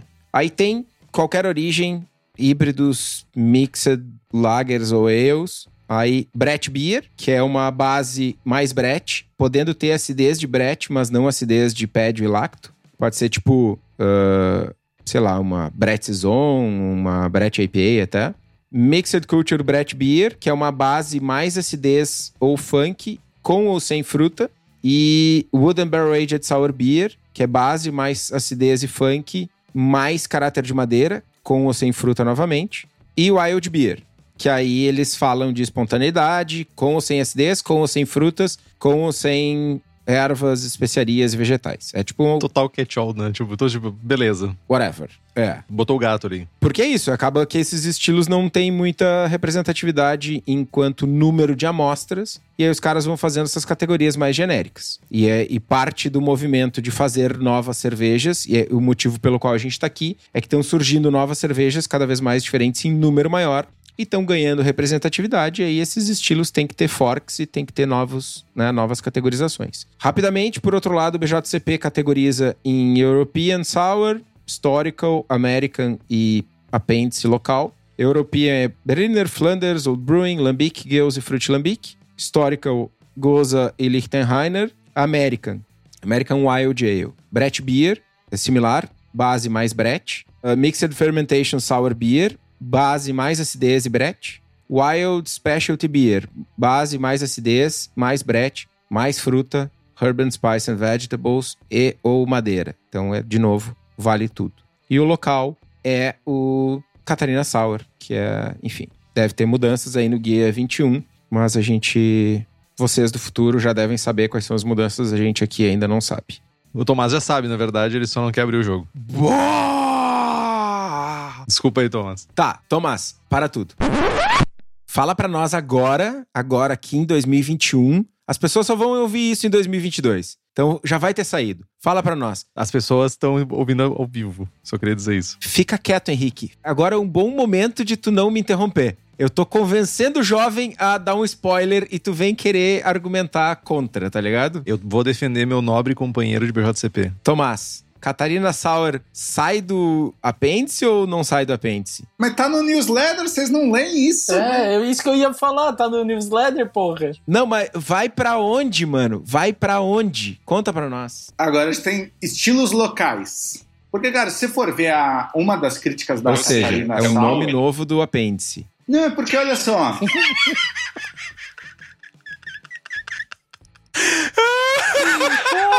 Apêndice local. Ah, vamos tirar do apêndice, vamos criar o local beers. É porque, cara, ver os estilos clássicos de Catarina para um americano é inviável. Ele, ele falar, pô, vou tomar uma Catarina e vou entender uma Catarina, sabe? Ele não vai achar no mercado lá em. Por mais que ele tenha um empório fodástico. Ele não vai achar os exemplos clássicos que estão lá, que estão com o Estepô, que estão com a Armada, estão com, estão com a galera de Floripa ali, né? No geral, digamos. Tem exemplar clássico de Czech Pale Lager nos Estados Unidos? Fresco ou não? Pois é, exato. Não, não, não tem, Exato. não tem. Ou seja, a cerveja só vale se tá na lojinha dos Estados Unidos. E isso daí, olha, é tão denunciante que eu não vou nem comentar. Não, não, não. Não é isso, mano. É o contrário. Eu acho que quer dizer, o local quer dizer, vai ser difícil de achar fora. Sim, mas o meu ponto é: Czech Pale Lager é difícil de achar nos Estados Unidos e tem como estilo. Scottish Light, mano, não existe no mundo essa merda, mas existe no Uruguai só. Não existe. E tem no guia. É Scott Ale, não é Scott Light no Uruguai. Whatever. Tipo, não tem nos Estados Unidos. Meu, eu tô defendendo Catarina Sauer agora. Deveria estar no guia tanto quanto Scottish Light, quanto Czech Dark Lager, quanto qualquer outra coisa. Porque se essas coisas são difíceis de achar nos Estados Unidos e estão no guia, por que, que Catarina, que é difícil, não tá? Porque um tá há séculos aí e o outro tá iniciando. Cara, questão tempo. Tudo é questão tempo para um guia de estilos. Na Sim, documentação. É um bom argumento. Ou seja, é a régua dos outros. É foda, cara.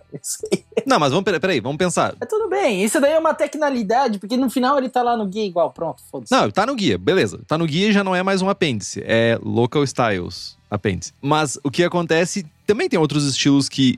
Lembrando que tem estilos que são muito mais históricos. Burton Nails, por exemplo, que também são apêndices.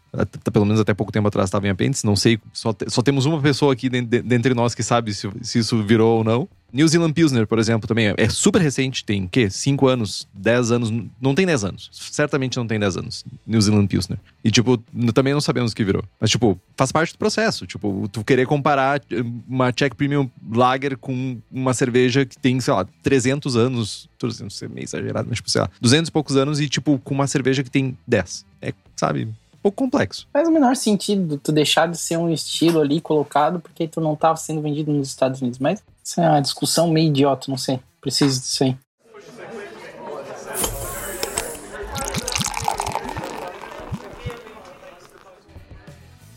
Tá, voltamos pra vaca fria. Lemos os guias, eh, listamos os estilos que tem nos dois guias. É consenso que tem pouco estilo, certo? Outra coisa, tem confusão de nomenclatura, né? Entre os dois guias. Isso é um rolê ruim. Vai lá, Diegão. Mas vamos lá, só voltando na vaca fria, então, sobre a tal da sugestão que eu queria dar. É, Se a gente for olhar principalmente para o BA, né, não, é porque assim, o BJCP ele vai muito pelo lado histórico e representatividade no meio cervejeiro. Né? A pegada do BA, é, a gente vê uma divisão mais comercial e etc., mas eu vejo tanto um quanto no outro se a gente olhar para as divisões, macro divisões, né, a gente vai olhar que a gente vai começar com uma divisão em grandes famílias, né, que é Ale, Lager e o que não se encaixa nem num lado nem no outro, tá? Eu já começaria essa divisão ampliando essas grandes famílias para uma família de cervejas ácidas, porque a metodologia produtiva, as características sensoriais, tudo é totalmente diferente de ale e de lager. Eu não sei nem por que lambic está em ale, por exemplo. Não faz sentido nenhum. E aí eu fico num pensamento muito mais acadêmico e eu gostaria de, por exemplo, fazer um estudo cladístico através né, de uma análise unindo uma avaliação histórica, processual e de filogenética das próprias leveduras que são usadas, que faria mais sentido para a gente olhar nesse sentido, porque daí também dá uma lógica de avaliação. Né? E daí a gente vai ter uma distinção, porque tu começa a colocar no lado que é mais correto ali, ó, por exemplo, beleza, a gente tá com uma cerveja ácida lá dentro de um conjunto de cervejas ácidas. E a gente vai começar a ver as famílias melhor, melhor distribuídas, sabe? Eu acho que falta essa uma, um olhar um pouco mais científico para um olhar cladístico, exatamente para fazer essa divisão funcionar. Porque daí fica também, a gente tem que ter um parâmetro por que, que a gente está fazendo essa divisão. Né? Ah, mas é pela produção, é pelo copo? Não, peraí. A primeira divisão é cladística da natureza da, na- da cerveja. A natureza da cerveja ela tem uma origem biológica, tecnológica e histórica, porque isso é essa conjuntura de fatores, né, do fator local, biológico, da ação do homem na produção e pela questão histórica que vai criar os estilos. Então a gente tem que onde é que nascem os estilos? É aí que nasce. Mas então essa grande divisão hoje, por exemplo, ela não existe. E é engraçado hoje se eu for olhar para esse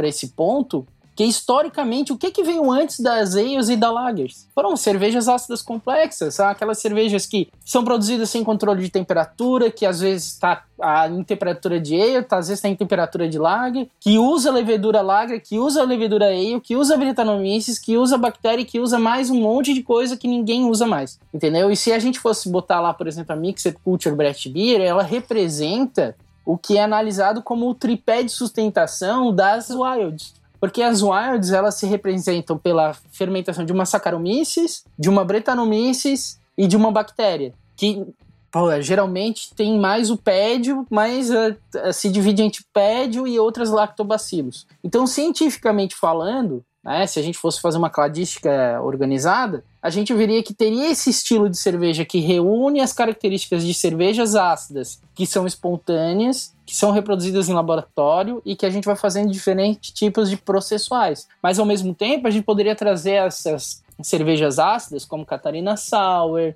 Goze, né, tipo as American Style Sour, que ser todo aquele, todo aquilo lá cairia dentro de uma outra família, não necessariamente de ale e lager. Eu começaria essa reforma por esse ponto, porque sensorialmente faria sentido e tudo mais, sabe? Eu acho que também é, é, tem a questão da própria formação do juiz, dele entender melhor qual que é a estrutura daquela cerveja, porque às vezes ele vai avaliar aquilo com padrões de ales e lagers e não necessariamente precisa ser, né? Mas é mais uma ideia em desenvolvimento, mas eu acredito que a gente deveria olhar mais para uma incluir mais uma família básica, entendeu? E as casualidades daí sim, lá nas coisas esquisitas, nos híbridos, tá ligado? Mas existem aqui hoje a necessidade de uma nova família. Eu acho que isso está faltando, porque é basicamente um novo mercado. Existe um, um, um canto do mercado que são sours, né?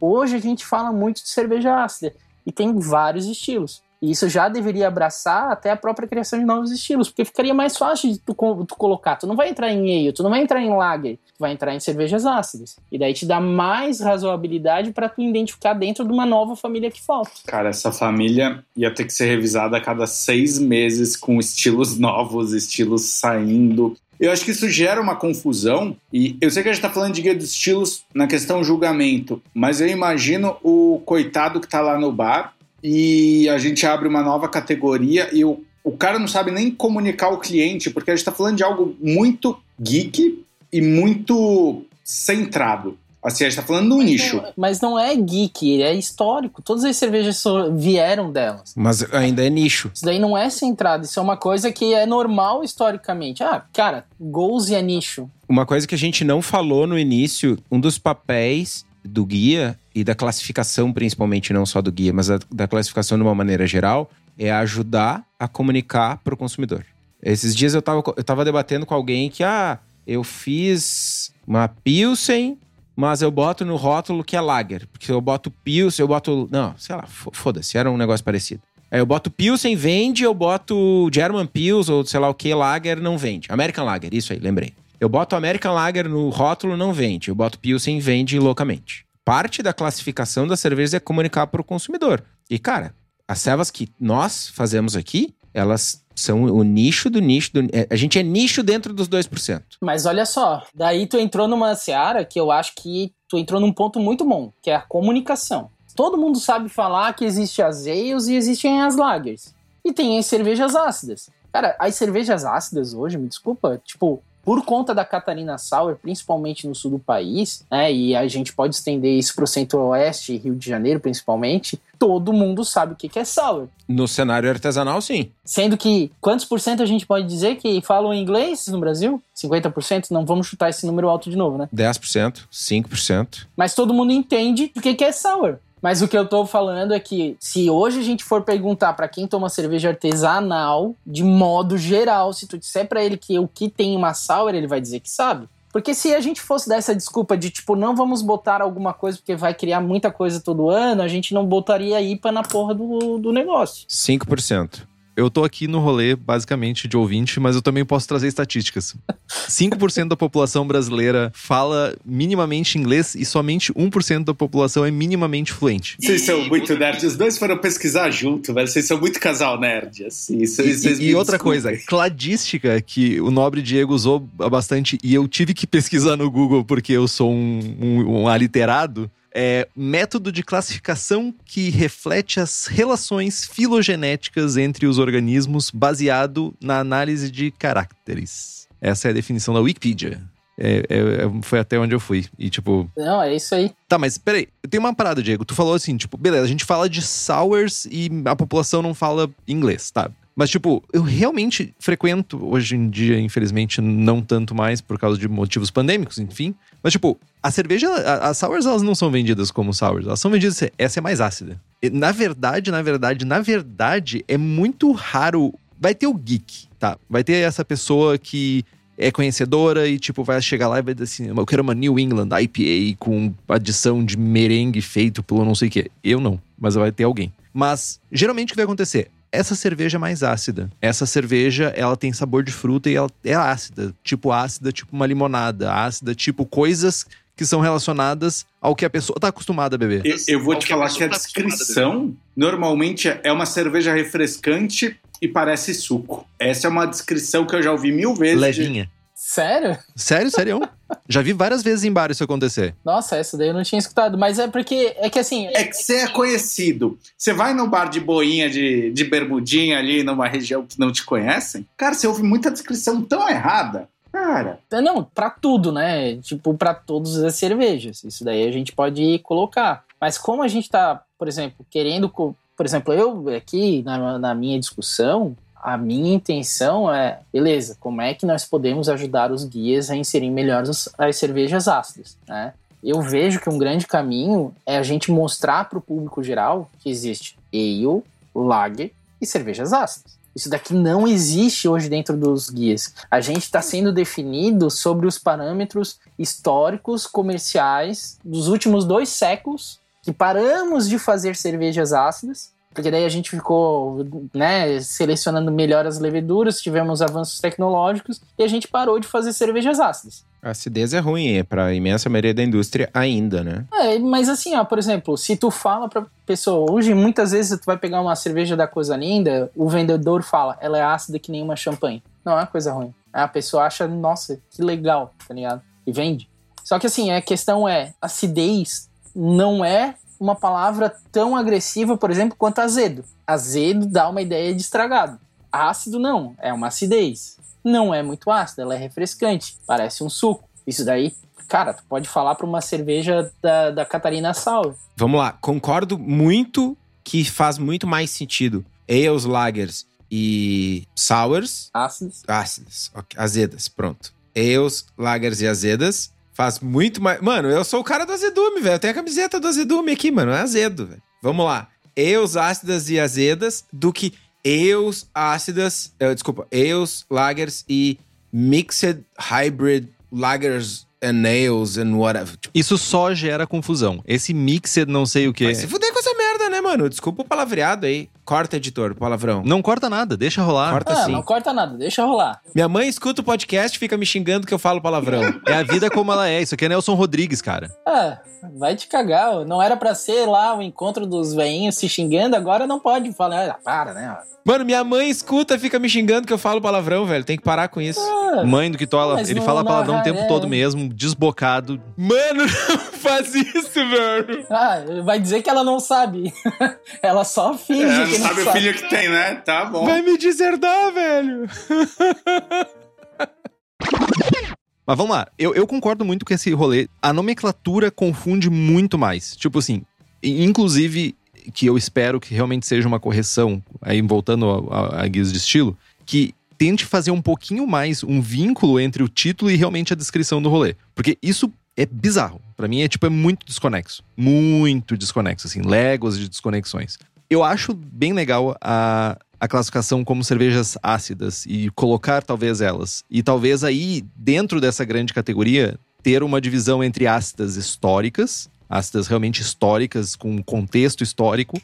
Aí, desde contextualizar o cenário que está inserido e aí começar, talvez esses local styles poderiam ser novidades ácidas que estão surgindo, contemporâneas, sabe? Acidez contemporânea ou estilos contemporâneos ácidos. Mas, entretanto, também a gente não pode avançar tanto no rolê que a gente faça que cada cerveja seja um estilo. que é uma, eu acho que também é uma preocupação, que é que, tipo, beleza, aí a gente entra naquela discussão das IPAs, né? Tipo, agora é New England IPA, Fog IPA, Hazy IPA, Cold IPA, Mountain IPA. Meu, sério, morram. Não dá, velho. Tipo, é, é, é, é, tipo assim, tu não pode mudar um parâmetro e fazer uma cerveja diferente, sabe? Tipo, dizer que é um estilo diferente. Não, não tô dizendo que, que eu seja o caso aqui. Cara, eu vou voltar batendo na tecla. A gente tá tendo discussão e a gente tá tendo, uh, talvez, desentendimentos. E aí, para fazer meu ponto, eu descobri que dá para abrir um chatzinho e ver quem tá falando o quê. A gente só tem nerd aqui hoje ouvindo a gente, tá ligado? Quem tá interessado em sour e categorização de sour? Eu volto a bater a tecla, é os Beer. E podem me xingar mesmo quem tá no chat aí, que eu tô vendo.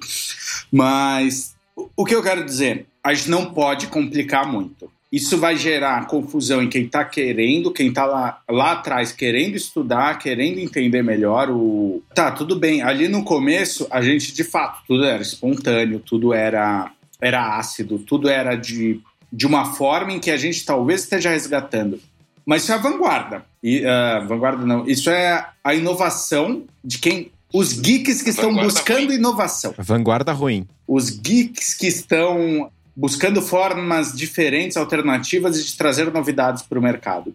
E, e, se a gente começar a querer enquadrar com muita pressa isso, a gente vai gerar uma confusão muito grande. Não só dentro do nível do julgamento que os juízes, às vezes a gente sabe que tem juiz que passa o dia estudando, tem juiz que tá, não estuda tanto, tem diversos níveis de juiz. Pô, eu acho que a forma correta do guia de estilos é minimizar erros é minimizar ambiguidades, é minimizar uh, problemas. É chato que uma cerveja um tanto quanto diferente esteja na mesma categoria que outra, porque a American Wild a gente pode ter uma distinção de algo que está ali com outro estão dentro de uma categoria na mesma categoria. Mas a partir do momento Cara, faço o desafio. Quem falar todos os estilos do BA sem, sem errar. Sem errar é possível. Meu, enquanto a gente tava falando, já deve ter mudado, inclusive.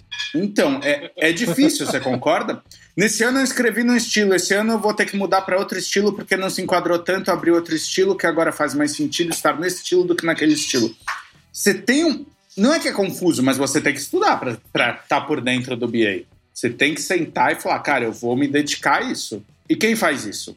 Vamos ser honestos, se 2% falam inglês, qual é a porcentagem dos que falam inglês e estudam o guia de estilo? Eu faço isso porque eu fico noiado com os concursos. Mas eu sou, tipo, a exceção da exceção. O Kitó faz isso e mais dois fazem isso, sabe?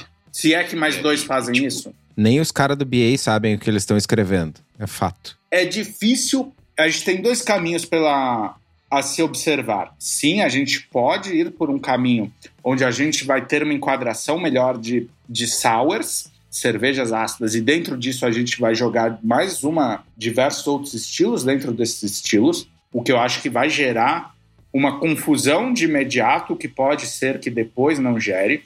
Mas eu acho, cara, mesmo gente. E quantos sommeliers que se formaram antes da gente fazer isso vão estudar e vão estar antenados nesse novo jeito de fazer as coisas?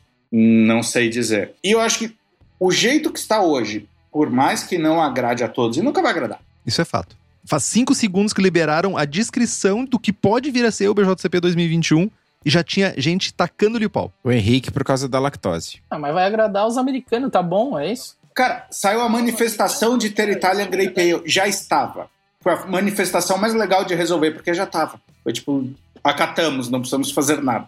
tipo, já está ali. Vai, ficar Italian Grey Pale? Vai ficar. Olha, não leu a newsletter, tá lá. Como é que é isso que ele disse que estuda os negócios dos, do, dos guia, né, Não, cara? Estudo, BA, mano. Estudo BA, velho. Ah, bom. A verdade vem à tona sempre, viu, Kitó? Então você fica esperto aí. E como eu disse, o BA já mudou. Enquanto a gente tava falando, já teve três categorias novas no BA. Tá, mas deixa eu fazer uma pergunta pro Pupo. Só deixa eu ir contra o que o Pupo falou. Porque assim, ó, é muito legal pegar e falar assim, ai, mas nossa senhora, vai abrir um monte de estilo novo, pô, não sei o que, parece que tem nojinho de gente nova, cara. Tipo, porra, se fuder.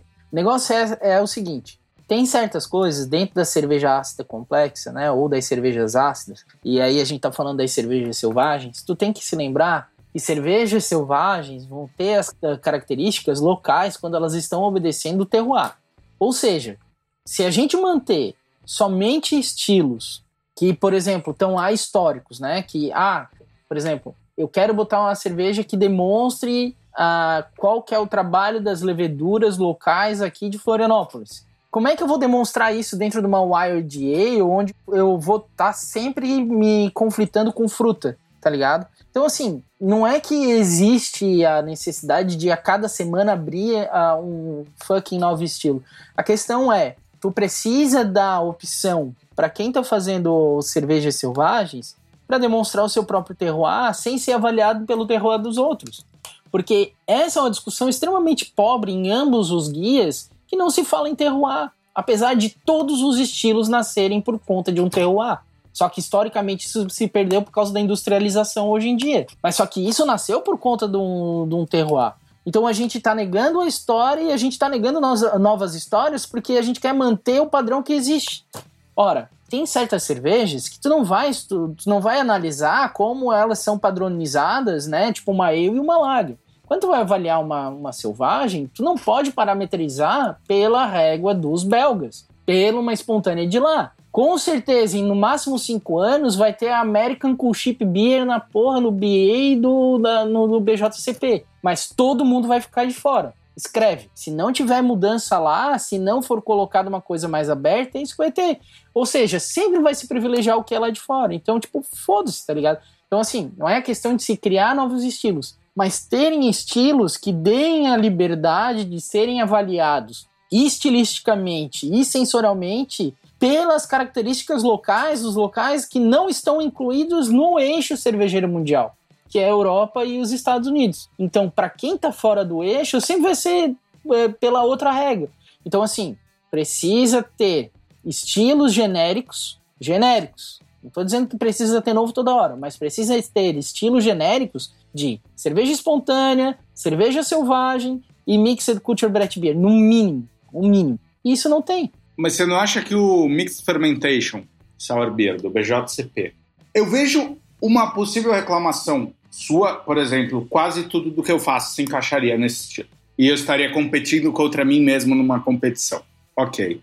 Isso talvez fosse uma crítica a ser feita. Mas você não precisa estar nas belgas. Você pode colocar dentro desse estilo e colocar as características do terroir se eles aparecem dentro do estilo, e isso vai ser levado em consideração quando eu estou analisando a sua cerveja. 100%. Você me falou, ó, as, Exatamente. as características. É, nossa, eu já fiz isso e fui desclassificado porque eu identifiquei de onde eu sou. Tá, mas aí a forma que você comunicou talvez não. É, sim, mas aí é outro erro, mano. Aí é. Mas daí é um terroir. Tu tem que falar o sensorial, mano. Tu não tem que falar. Tipo, ah, o terroir manezinho. Mas o, o juiz diz para tu não descrever pra tu não descrever a tua cerveja. Mas tu pode falar, cara. Tu tem que falar do, do sensorial, mano. A avaliação é o que tá no copo. Mas tu fala as características que o seu tá terroir trouxe de único dentro da sua cerveja. Por que, que você tá Exatamente. batendo no ponto do terroir? Então, o que, que ele trouxe de único que torna esse terroir único para sua cerveja? Como você entende ele? É uma acidez elevada lática junto de um frutado que traz um não sei o quê? Eu não sei qual a característica que você passou em uma cerveja que foi desclassificada. Talvez existisse outra forma de comunicar. Isso pode ser uma crítica. O quão difícil é descrever algo complexo e não se identificar. Claro, não se Descrever e diferenciar, né? Isso. Tudo bem que a gente é uma das poucas no Brasil que faz isso. Mas só que a questão é, é que, tipo, a questão de localização geográfica, ela se faz importante quando tu quer falar de terroir, entendeu? E mesmo assim, por isso que eu tô dizendo que um, um negócio aberto às vezes é melhor do que um fechado dentro das características belgas, né? Ou, tipo, claro, eu posso botar no Wild, mas só que em termos de competição, eu sei que eu vou ser atropelado por cervejas de fruta. Assim como em Wood Aged Sours, também existe a mesma porcaria. Tu também vai ser atropelado por cervejas que tem na madeira e frutas. Sempre atropelado. Sempre. E outra coisa, tu tem, cara, que eu acho bizarro, bizarro. Mas aí é tipo, é, talvez seja uma, uma, uma idiotice minha. Mas para mim, botar que uma. Tu vai botar o Wood Aged Sour e, e, a cerveja fica com uma característica que veio do vinho, cara, então faz um coquetel beer e deixa o pessoal misturar coisa. Mas, pô, quando tu vai avaliar madeira, tu vai avaliar madeira, tu não vai avaliar o que passou antes, sabe? Mas isso é uma outra discussão, desculpa. Mas tem um ponto aí que é mega importante, cara. Pô, Só pra não perder um ponto que ele comentou antes de você. Tá bom, Pupo, vai lá. Ah, falei pouco hoje, vai. Mas fiz piada que falei, deixa eu falar sério uma vez aqui. Vai lá, Pupo, vai lá. Eu entendo a sua questão de quando eu falei, você me refutou com mixed fermentation, o cara que põe fruta. Mas pelo menos num BJCP você vai ter a Wild Specialty, que, que ali você põe a fruta.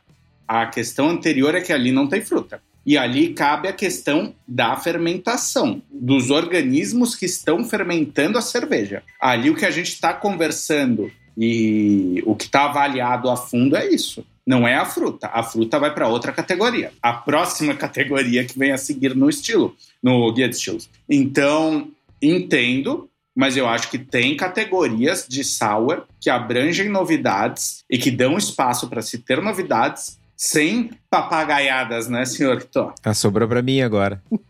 Eu tava quieto aqui. né? Tem dois comentários mega importantes nisso, que é...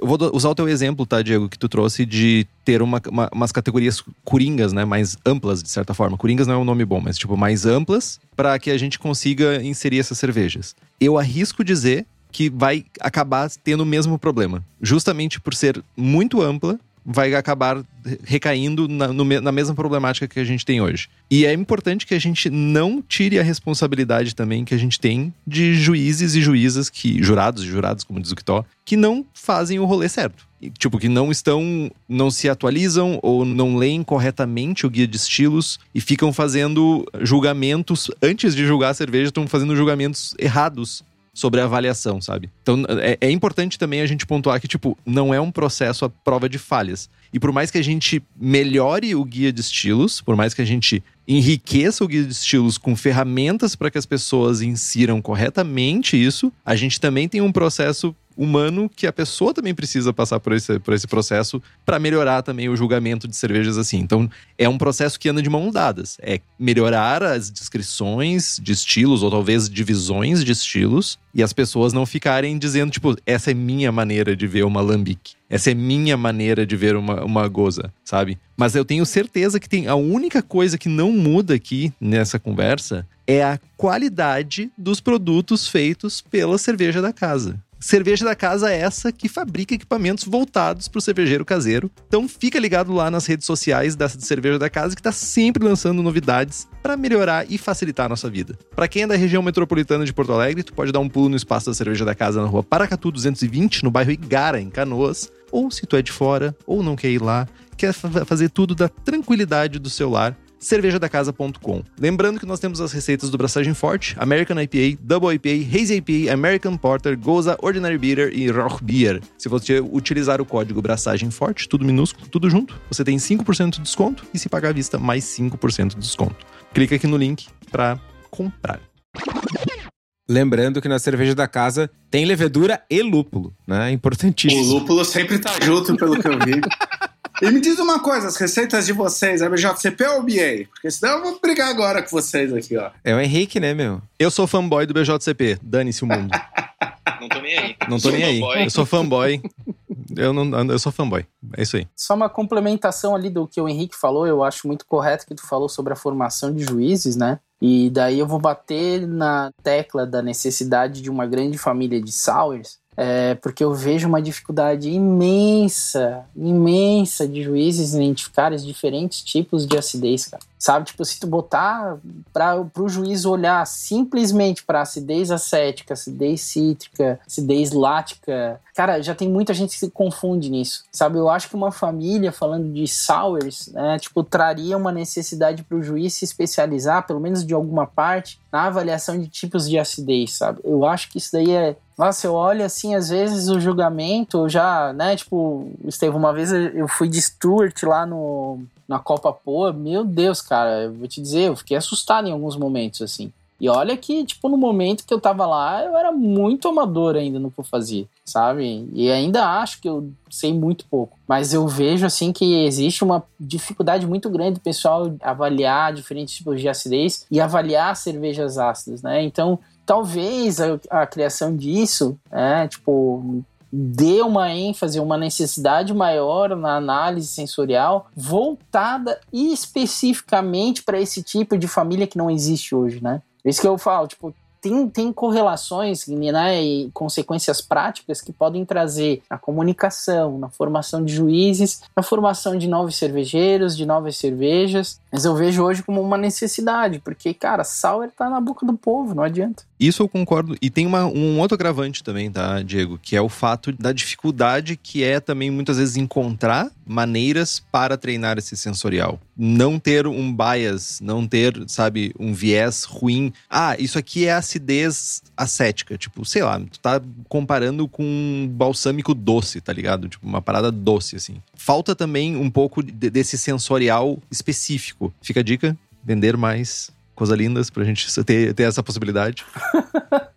Eu queria levantar dois mas, pontos sabe, aí. Não, mas sabe, Henrique, uma coisa que eu ia te falar, só, só cortando rapidinho. Por isso que essa questão de estilos básicos seria muito interessantes para fazer uma melhor avaliação dos tipos de acidez. Porque quando tu coloca fruta e outros tipos de especiarias, tu pode mascarar muito bem esses problemas. Né? Então, tipo, às vezes ah, esses tipos de estilo básicos são legais, né? Não necessariamente problemas, né? Não, exato. Mascara sensorial. Pode mascarar qualidades também. Cara, tá totalmente correto, né? Porque, tipo, o problema de tu avaliar uma ácida é que, tipo, o acético não é um problema. O problema é a quantidade da acidez que tu tem lá, né? Um lático não é um problema, depende da quantidade que tu tem lá. O butírico não é um problema, né? Se tu tiver qualquer outra coisa, não é um problema desde que esteja dentro da complexidade. Desculpa, Thomas, te cortei. Pode falar. Pode Não, tranquilo. Eu queria levantar dois pontos. Primeiro, a gente dá muita ênfase na questão do cara, porra, eu sou juiz. Só que vamos ser honestos, o tasting do BJCP hoje, ele não pede uma profundidade onde o cara vai para se dar 100% bem na prova, ele precisa saber a diferença de um lático, acético, de um, sabe, qual o método de acidificação que o cara trouxe, que forma isso impacta numa cerveja. Ele é um teste mais simples para você entrar como juiz.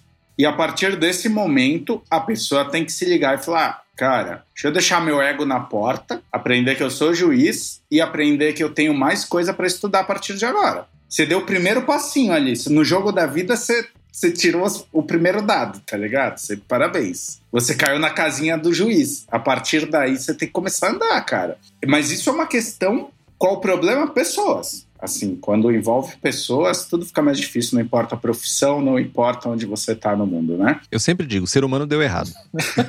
Esse é o fato. Uma coisa que eu queria, rapidamente, antes da gente se encaminhar para os finalmente, tem em algum lugar algum levantamento, alguma informação, alguma lista, sei lá, de cervejarias fazendo cervejas ácidas? Cara, não tem e. Ácidas complexas, especialmente. Brasil, tu tá falando? Brasil, Brasil. Cara, não tem, mas o legal é que eu consigo hoje indicar, porque eu, se eu tenho, assim, ó, algo que me deixa muito feliz ultimamente, cara, que geralmente o pessoal, quando lança alguma coisa de ácida complexa, cara, eu recebo, tá ligado? Pô, tô saindo pro mundo, tá ligado? E eu tenho recebido projetos muito legais, muito legais. Cara, tem, é, por exemplo, posso te citar, Braçaria Curupira é um negócio que vai lançar em 2022, que é um pessoal que trabalha com agroecológico numa serra ali de São Paulo. Recebi garrafa de uma mina que trabalha só com cervejas selvagens no Espírito Santo.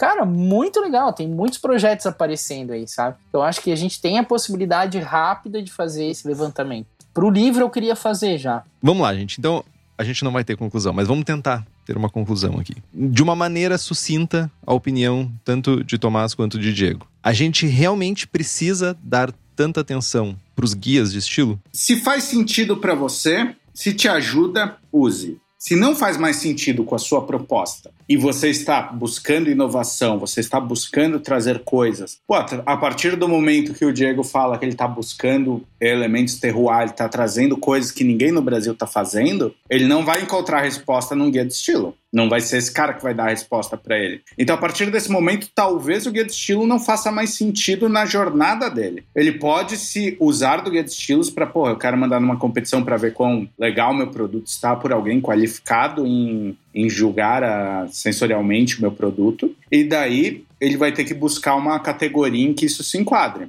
ou melhor se enquadre. Mas eu vejo que os guias de estilo trazem uma preocupação, então a gente tem a Straight Sour que vai vir. Ah, eu queria ter uma categoria Sour à parte. A gente está fazendo a Straight Sour para ser o estilo base por trás de mais Sours que poderão ir para outros estilos. Então, por mais que a gente não esteja falando, pô, Sour vai estar separado de, dessa forma no, no guia, a gente tem uma percepção de que as coisas tendem a evoluir e tem que evoluir. Então, elas estão evoluindo nessa forma. Talvez não na velocidade que todos gostariam e talvez não acompanhando o crescimento do mercado cervejeiro brasileiro e a busca por novidades dentro do mercado cervejeiro brasileiro. Mas não dos guias de estilo vai fazer isso por você, né, cara? Então, o guia de estilo, quando você busca o um norte, quando você está aprendendo, quando você está buscando conhecimento, para mim é uma fonte de graça que vale muito mais do que o preço que você pagou, né? então, o guia de estilo, na minha opinião, tem muito valor, tem muito o que trazer para gente e ele está em evolução constante, é algo que a gente pode se basear, mas o guia de estilo fale, não está escrito em pedra. O guia de estilo não é a autoridade final, não é ele que deve te guiar, vou fazer cerveja dessa forma ou dessa forma. Foda-se. Desculpa a mãe do que foda-se. Então, você tem a sua jornada. Mano, ainda bem que vai ser depois do Natal que o episódio vai sair, velho. ah, velho. Clima natalino. Ai, meu coração. E eu acho que se faz sentido, faz sentido. Se você está buscando outras coisas, inovação, características diferentes e trazer novidades, talvez não faça tanto. Mas para mim ainda tem o seu valor. Tem uma galera dedicada a querer trazer isso como forma gratuita de ensinamento para quem pode se valer disso e não existe a pretensão de falar, porra, Diego, você vai, você vai ouvir os americanos sim e tu fica quietinho aí no seu canto. Não, muito pelo contrário. Se não tá afim, não vou xingar de novo em respeito à mãe dos outros. Dona Maria, manda um beijo pra Dona Maria aí. É. Dane-se, eu vou fazer do meu jeito e é super válido, cara. Então, para mim é isso. O guia de estilo tem seu valor, mas não, não usem como uma escrita de pedra, e nunca deve ser. Deixa eu só fazer uma pergunta antes de emendar a resposta. A, quando tu fala da Straight Sour, ela vai ser uma sour no sentido norte-americano sem brete ou ela vai ser uma pode ser ele considerado ali uma wild ale ou straight sour porque no tipo no release ali não ficou nada explícito né o que que vai ser isso eu não sei se está para mudanças ou não ainda, então eu não quero te falar que será dessa forma, mas que eu me lembre, o Straight Sour é ainda. Cara, questão de Brett especificamente eu não vou lembrar, sendo bem honesto para responder a sua pergunta. Mas ele é um estilo um pouquinho mais fechado do que você gostaria quando você fala de, tipo, abrir uma família Sour, sabe? Ele não vai chegar nessa amplitude. Então, straight sour provavelmente é uma acidez lática predominante, pelo menos. Sim, sim. Deixa eu dar um pitaco importante aqui. Que é a minha interpretação, mas acho que. É, como eu, tudo que eu falo, eu acho que eu tô certo, né? Quando a gente olha para os American Wild, que é Brett Beer, Mixed Fermentation Sour Beer e Wild Specialty Beer, no guia fala estilo base mais brete, estilo base, mais acidez e brete, estilo base, mais. Não, não, não. Pelo que eu entendi do, do boletim, do, da divulgação, seria um estilo base né, para ser usado, por exemplo, nesses estilos.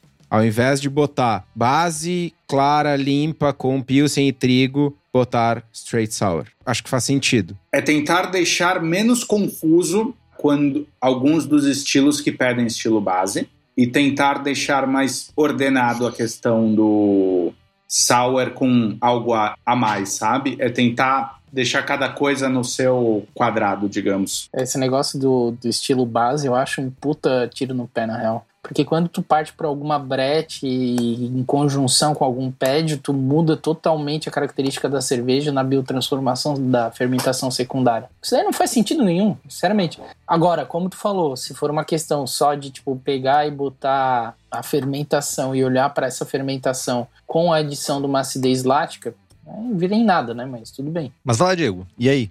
Precisamos realmente dar tanta atenção para guias? Seja lá os guias existentes ou guias não existentes ainda? Eu acho que sim, tá? Eu acho que a gente deve dar muitíssima atenção para os guias de estilo, porque esse tipo de decisão para olhar ou não olhar para guias de estilos não é uma decisão de uma necessidade individual do cervejeiro ou da cervejaria. Aqui eu acho que toda a discussão que a gente está tendo hoje é sobre as necessidades do mercado, porque o guia ele não abrange as necessidades individuais, ele abrange as necessidades do mercado. E quando a gente fala isso, os guias eles são um ponto focal que unem o trabalho dos cervejeiros né, para que a gente possa se comunicar com, com o público através de uma linguagem universal. A questão é que essa linguagem seja democraticamente acessível a todos, mas que ela seja inclusiva não apenas para as tradições que são focais no eixo cervejeiro mundial, que é norte-americano e eurocentrista. Então a discussão toda é, é que o guia ele é essencial para o mercado cervejeiro no, no total.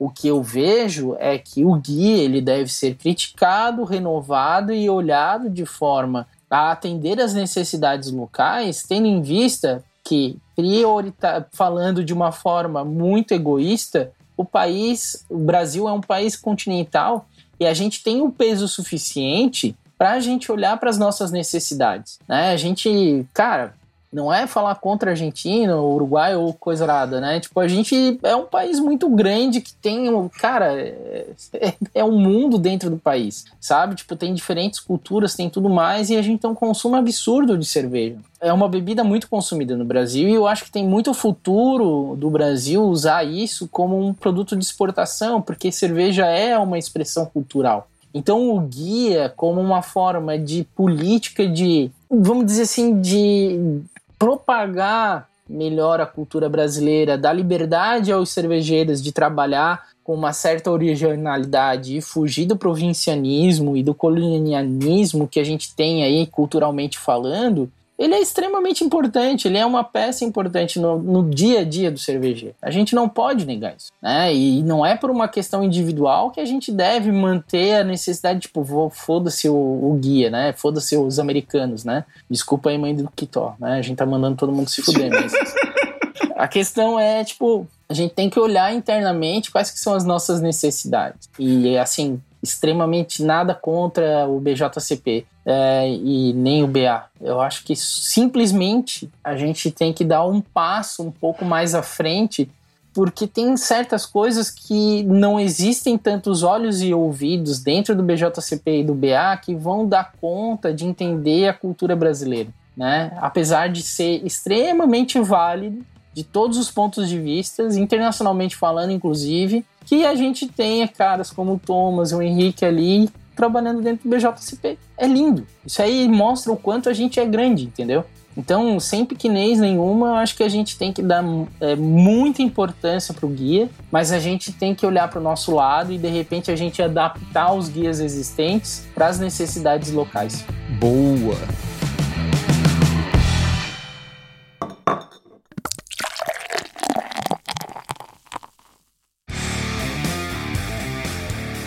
Gente, queria deixar um espaço agora para vocês darem a letra de vocês, se vocês quiserem compartilhar aí como chegar até vocês, links de lojas, como pro, comprar os produtos para barba que o, o Tomás usa, por exemplo, coisas assim. Mas, Tomás, por favor, compartilhe redes sociais que seja ou qualquer coisa que tu queira compartilhar aí. Tuas mensagens finais. Minhas mensagens finais são: minhas redes sociais não são muito utilizadas, pessoal. Só vai ter foto da minha cachorra e talvez nada muito além. Então. Cara, mas é o que importa, né? Exatamente. Tipo, eu prefiro. O doguinho. Ao invés de me seguir, se quiser me seguir, TomasPP, facinho de achar. As minhas considerações finais são: desculpa, mãe do Kitó, próxima vez eu venho com uma camiseta escrito isso. Se tiver uma próxima vez, porque acho que, acho que depois do, dos xingamentos não teremos. Dois, duas horas e vinte. Se a gente tirar os xingamentos, já fica de uma e meia ali, já tá tudo certo. Acho que, acho que é por aí a questão. Cara, queria agradecer o convite. Puta honra estar do lado de vocês. Uh, eu acho que o Diego traz pontos extremamente pertinentes. E não teve treta, o cara é muito versado em falar, velho. Ele fala de uma maneira muito polida, tá? Não deu para brigar aqui hoje, né? Falhamos, Diego, falhamos. Falhamos, falhamos. Não, mas deu pra dar vários focos de incêndio. Só que logo, logo, em seguida já tinha aquela palavra de acalento, aquele abraço, aquele carinho, né? tipo, logo em seguida já tinha. É o famoso morde a sopra. É o tapa com abraço, né? Exatamente. Tipo, já, dá um tapa e já dá um abraço, sabe? Tipo, dá um, um tapa na nuca e já vai. Diego, por favor, contigo a palavra. Cara, pô, primeiramente agradecer o convite de estar aqui com, pô, galera que eu gosto demais, né? Tipo, que Tó já considera um amigo, assim, tipo, né, de, de vários festivais, né, que Tó, da, né, da gente estar tá lá junto, sempre tomando cervejas e é sempre um prazer escutar o Braçagem Forte, até tenho camiseta do Braçagem Forte aqui em casa que eu ganhei do Kitó e tudo mais. Pô, é, eu acho que foi uma das primeiras que vocês fizeram, tá lá em casa, tá aqui em casa. Enfim, é com muito prazer que participo e principalmente, assim, por uma discussão tão rica que nem foi essa porque eu acho que, cara, quando a gente começa a ter discussões desse ponto, né, da gente ter liberdade e a gente criticar com propriedade certas coisas que são ou bases do mundo cervejeiro, eu acho que a gente já está num ponto onde a gente pode dizer que é um mercado bem evoluído, que é onde a gente está criticando os próprios fundamentos do mercado cervejeiro. E quando isso acontece, a gente pode pode estar tá estar no crepúsculo de uma nova era, né? Que eu acho que está muito, muito próximo aí da gente ter várias novidades do mercado, porque eu vejo assim, eu tenho, eu tenho tido muita felicidade de ter muitas pessoas que acompanham a trajetória da Coisa Linda, não no sentido só de cara, vender cerveja é o mínimo. A questão é mostrar que é possível fazer cerveja ácida complexa no Brasil, sabe? Cerveja selvagem. Cinco anos atrás eu escutava a gente falar me chamar de maluco porque, porra, tu não faz cerveja selvagem no mundo tropical, porque vai dar tudo acético, que vai dar tudo errado, né? E, tipo, não tem nada disso, sabe? Tipo, é uma cerveja diferente do que é produzida lá e a gente tá trazendo esses produtos e não apenas isso, sabe? Tem muita gente que faz cervejas ácidas complexas hoje no Brasil, tem cervejarias que estão nascendo só para fazer isso hoje no Brasil, né? E é muito legal que a gente possa discutir a necessidade de cervejas ácidas dentro dos guias de uma forma mais consistente. Então, eu acho que é importante, assim, o Braçagem Forte, depois que começou a fazer a sala de braçagem, está trazendo discussões muito legais, extremamente técnicas, né, para a evolução do próprio mercado. Eu vou dizer, eu sentia muita falta disso no mercado e até um depoimento aí de assinante que, cara, que foi o que me fez assinar o clube, né, que foi ser assinante aqui do Braçagem Forte, foi a própria a, a abertura do sala de braçagem, porque eu acho que a gente está tendo uma crise existencial de bons grupos cervejeiros, né, e o Braçagem Forte tem um grupo extremamente dinâmico, democrático e, e extremamente inteligente nas discussões que entram ali dentro e que culminam em boas discussões aqui dentro do podcast. Então, assim, é com muito prazer assim que eu participo de uma dessas etapas e eu acho que o único problema dentro do Braçagem Forte foi não ter continuado lá com os episódios do Madeira, né? Só para cobrar. Promessas. Mas, galera, muito obrigado, foi muito bom.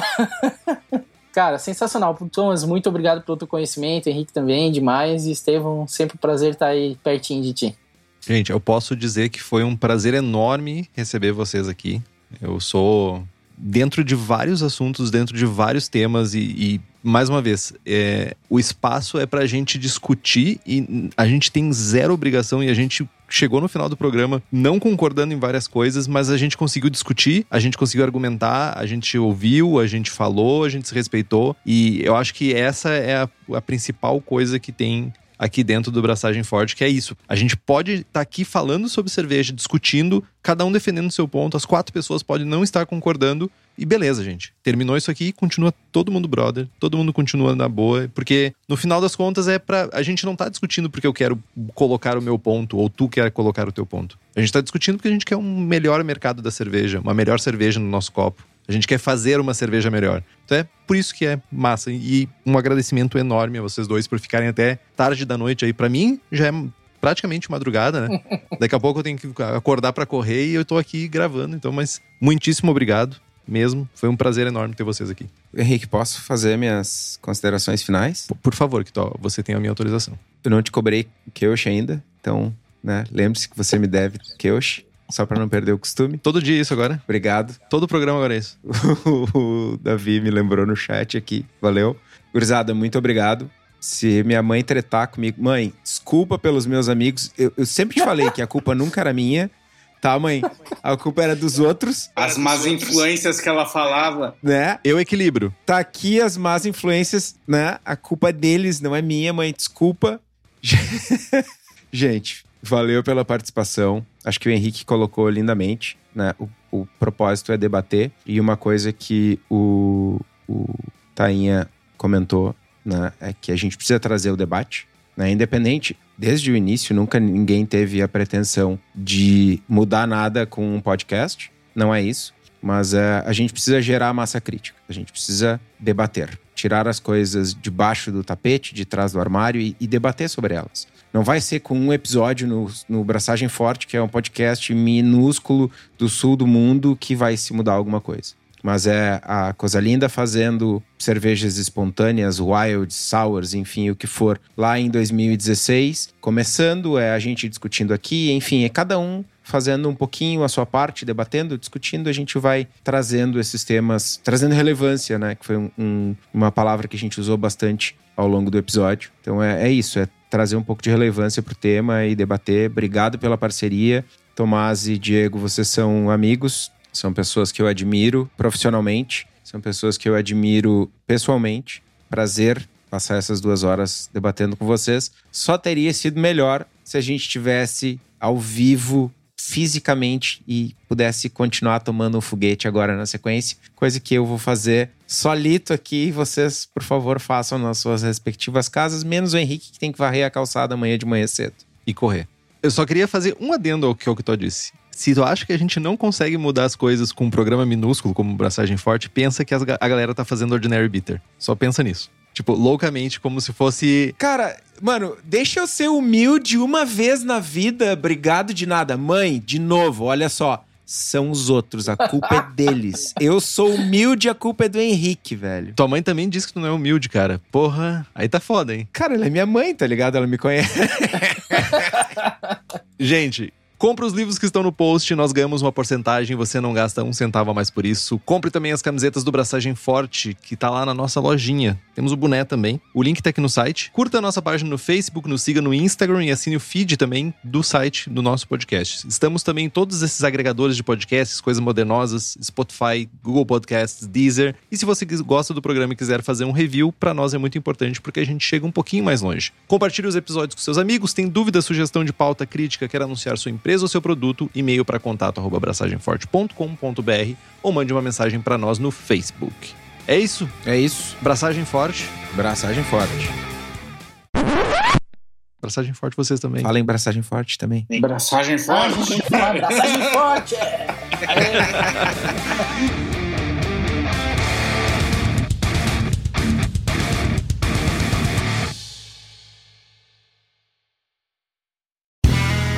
Este podcast foi editado por Play Áudios.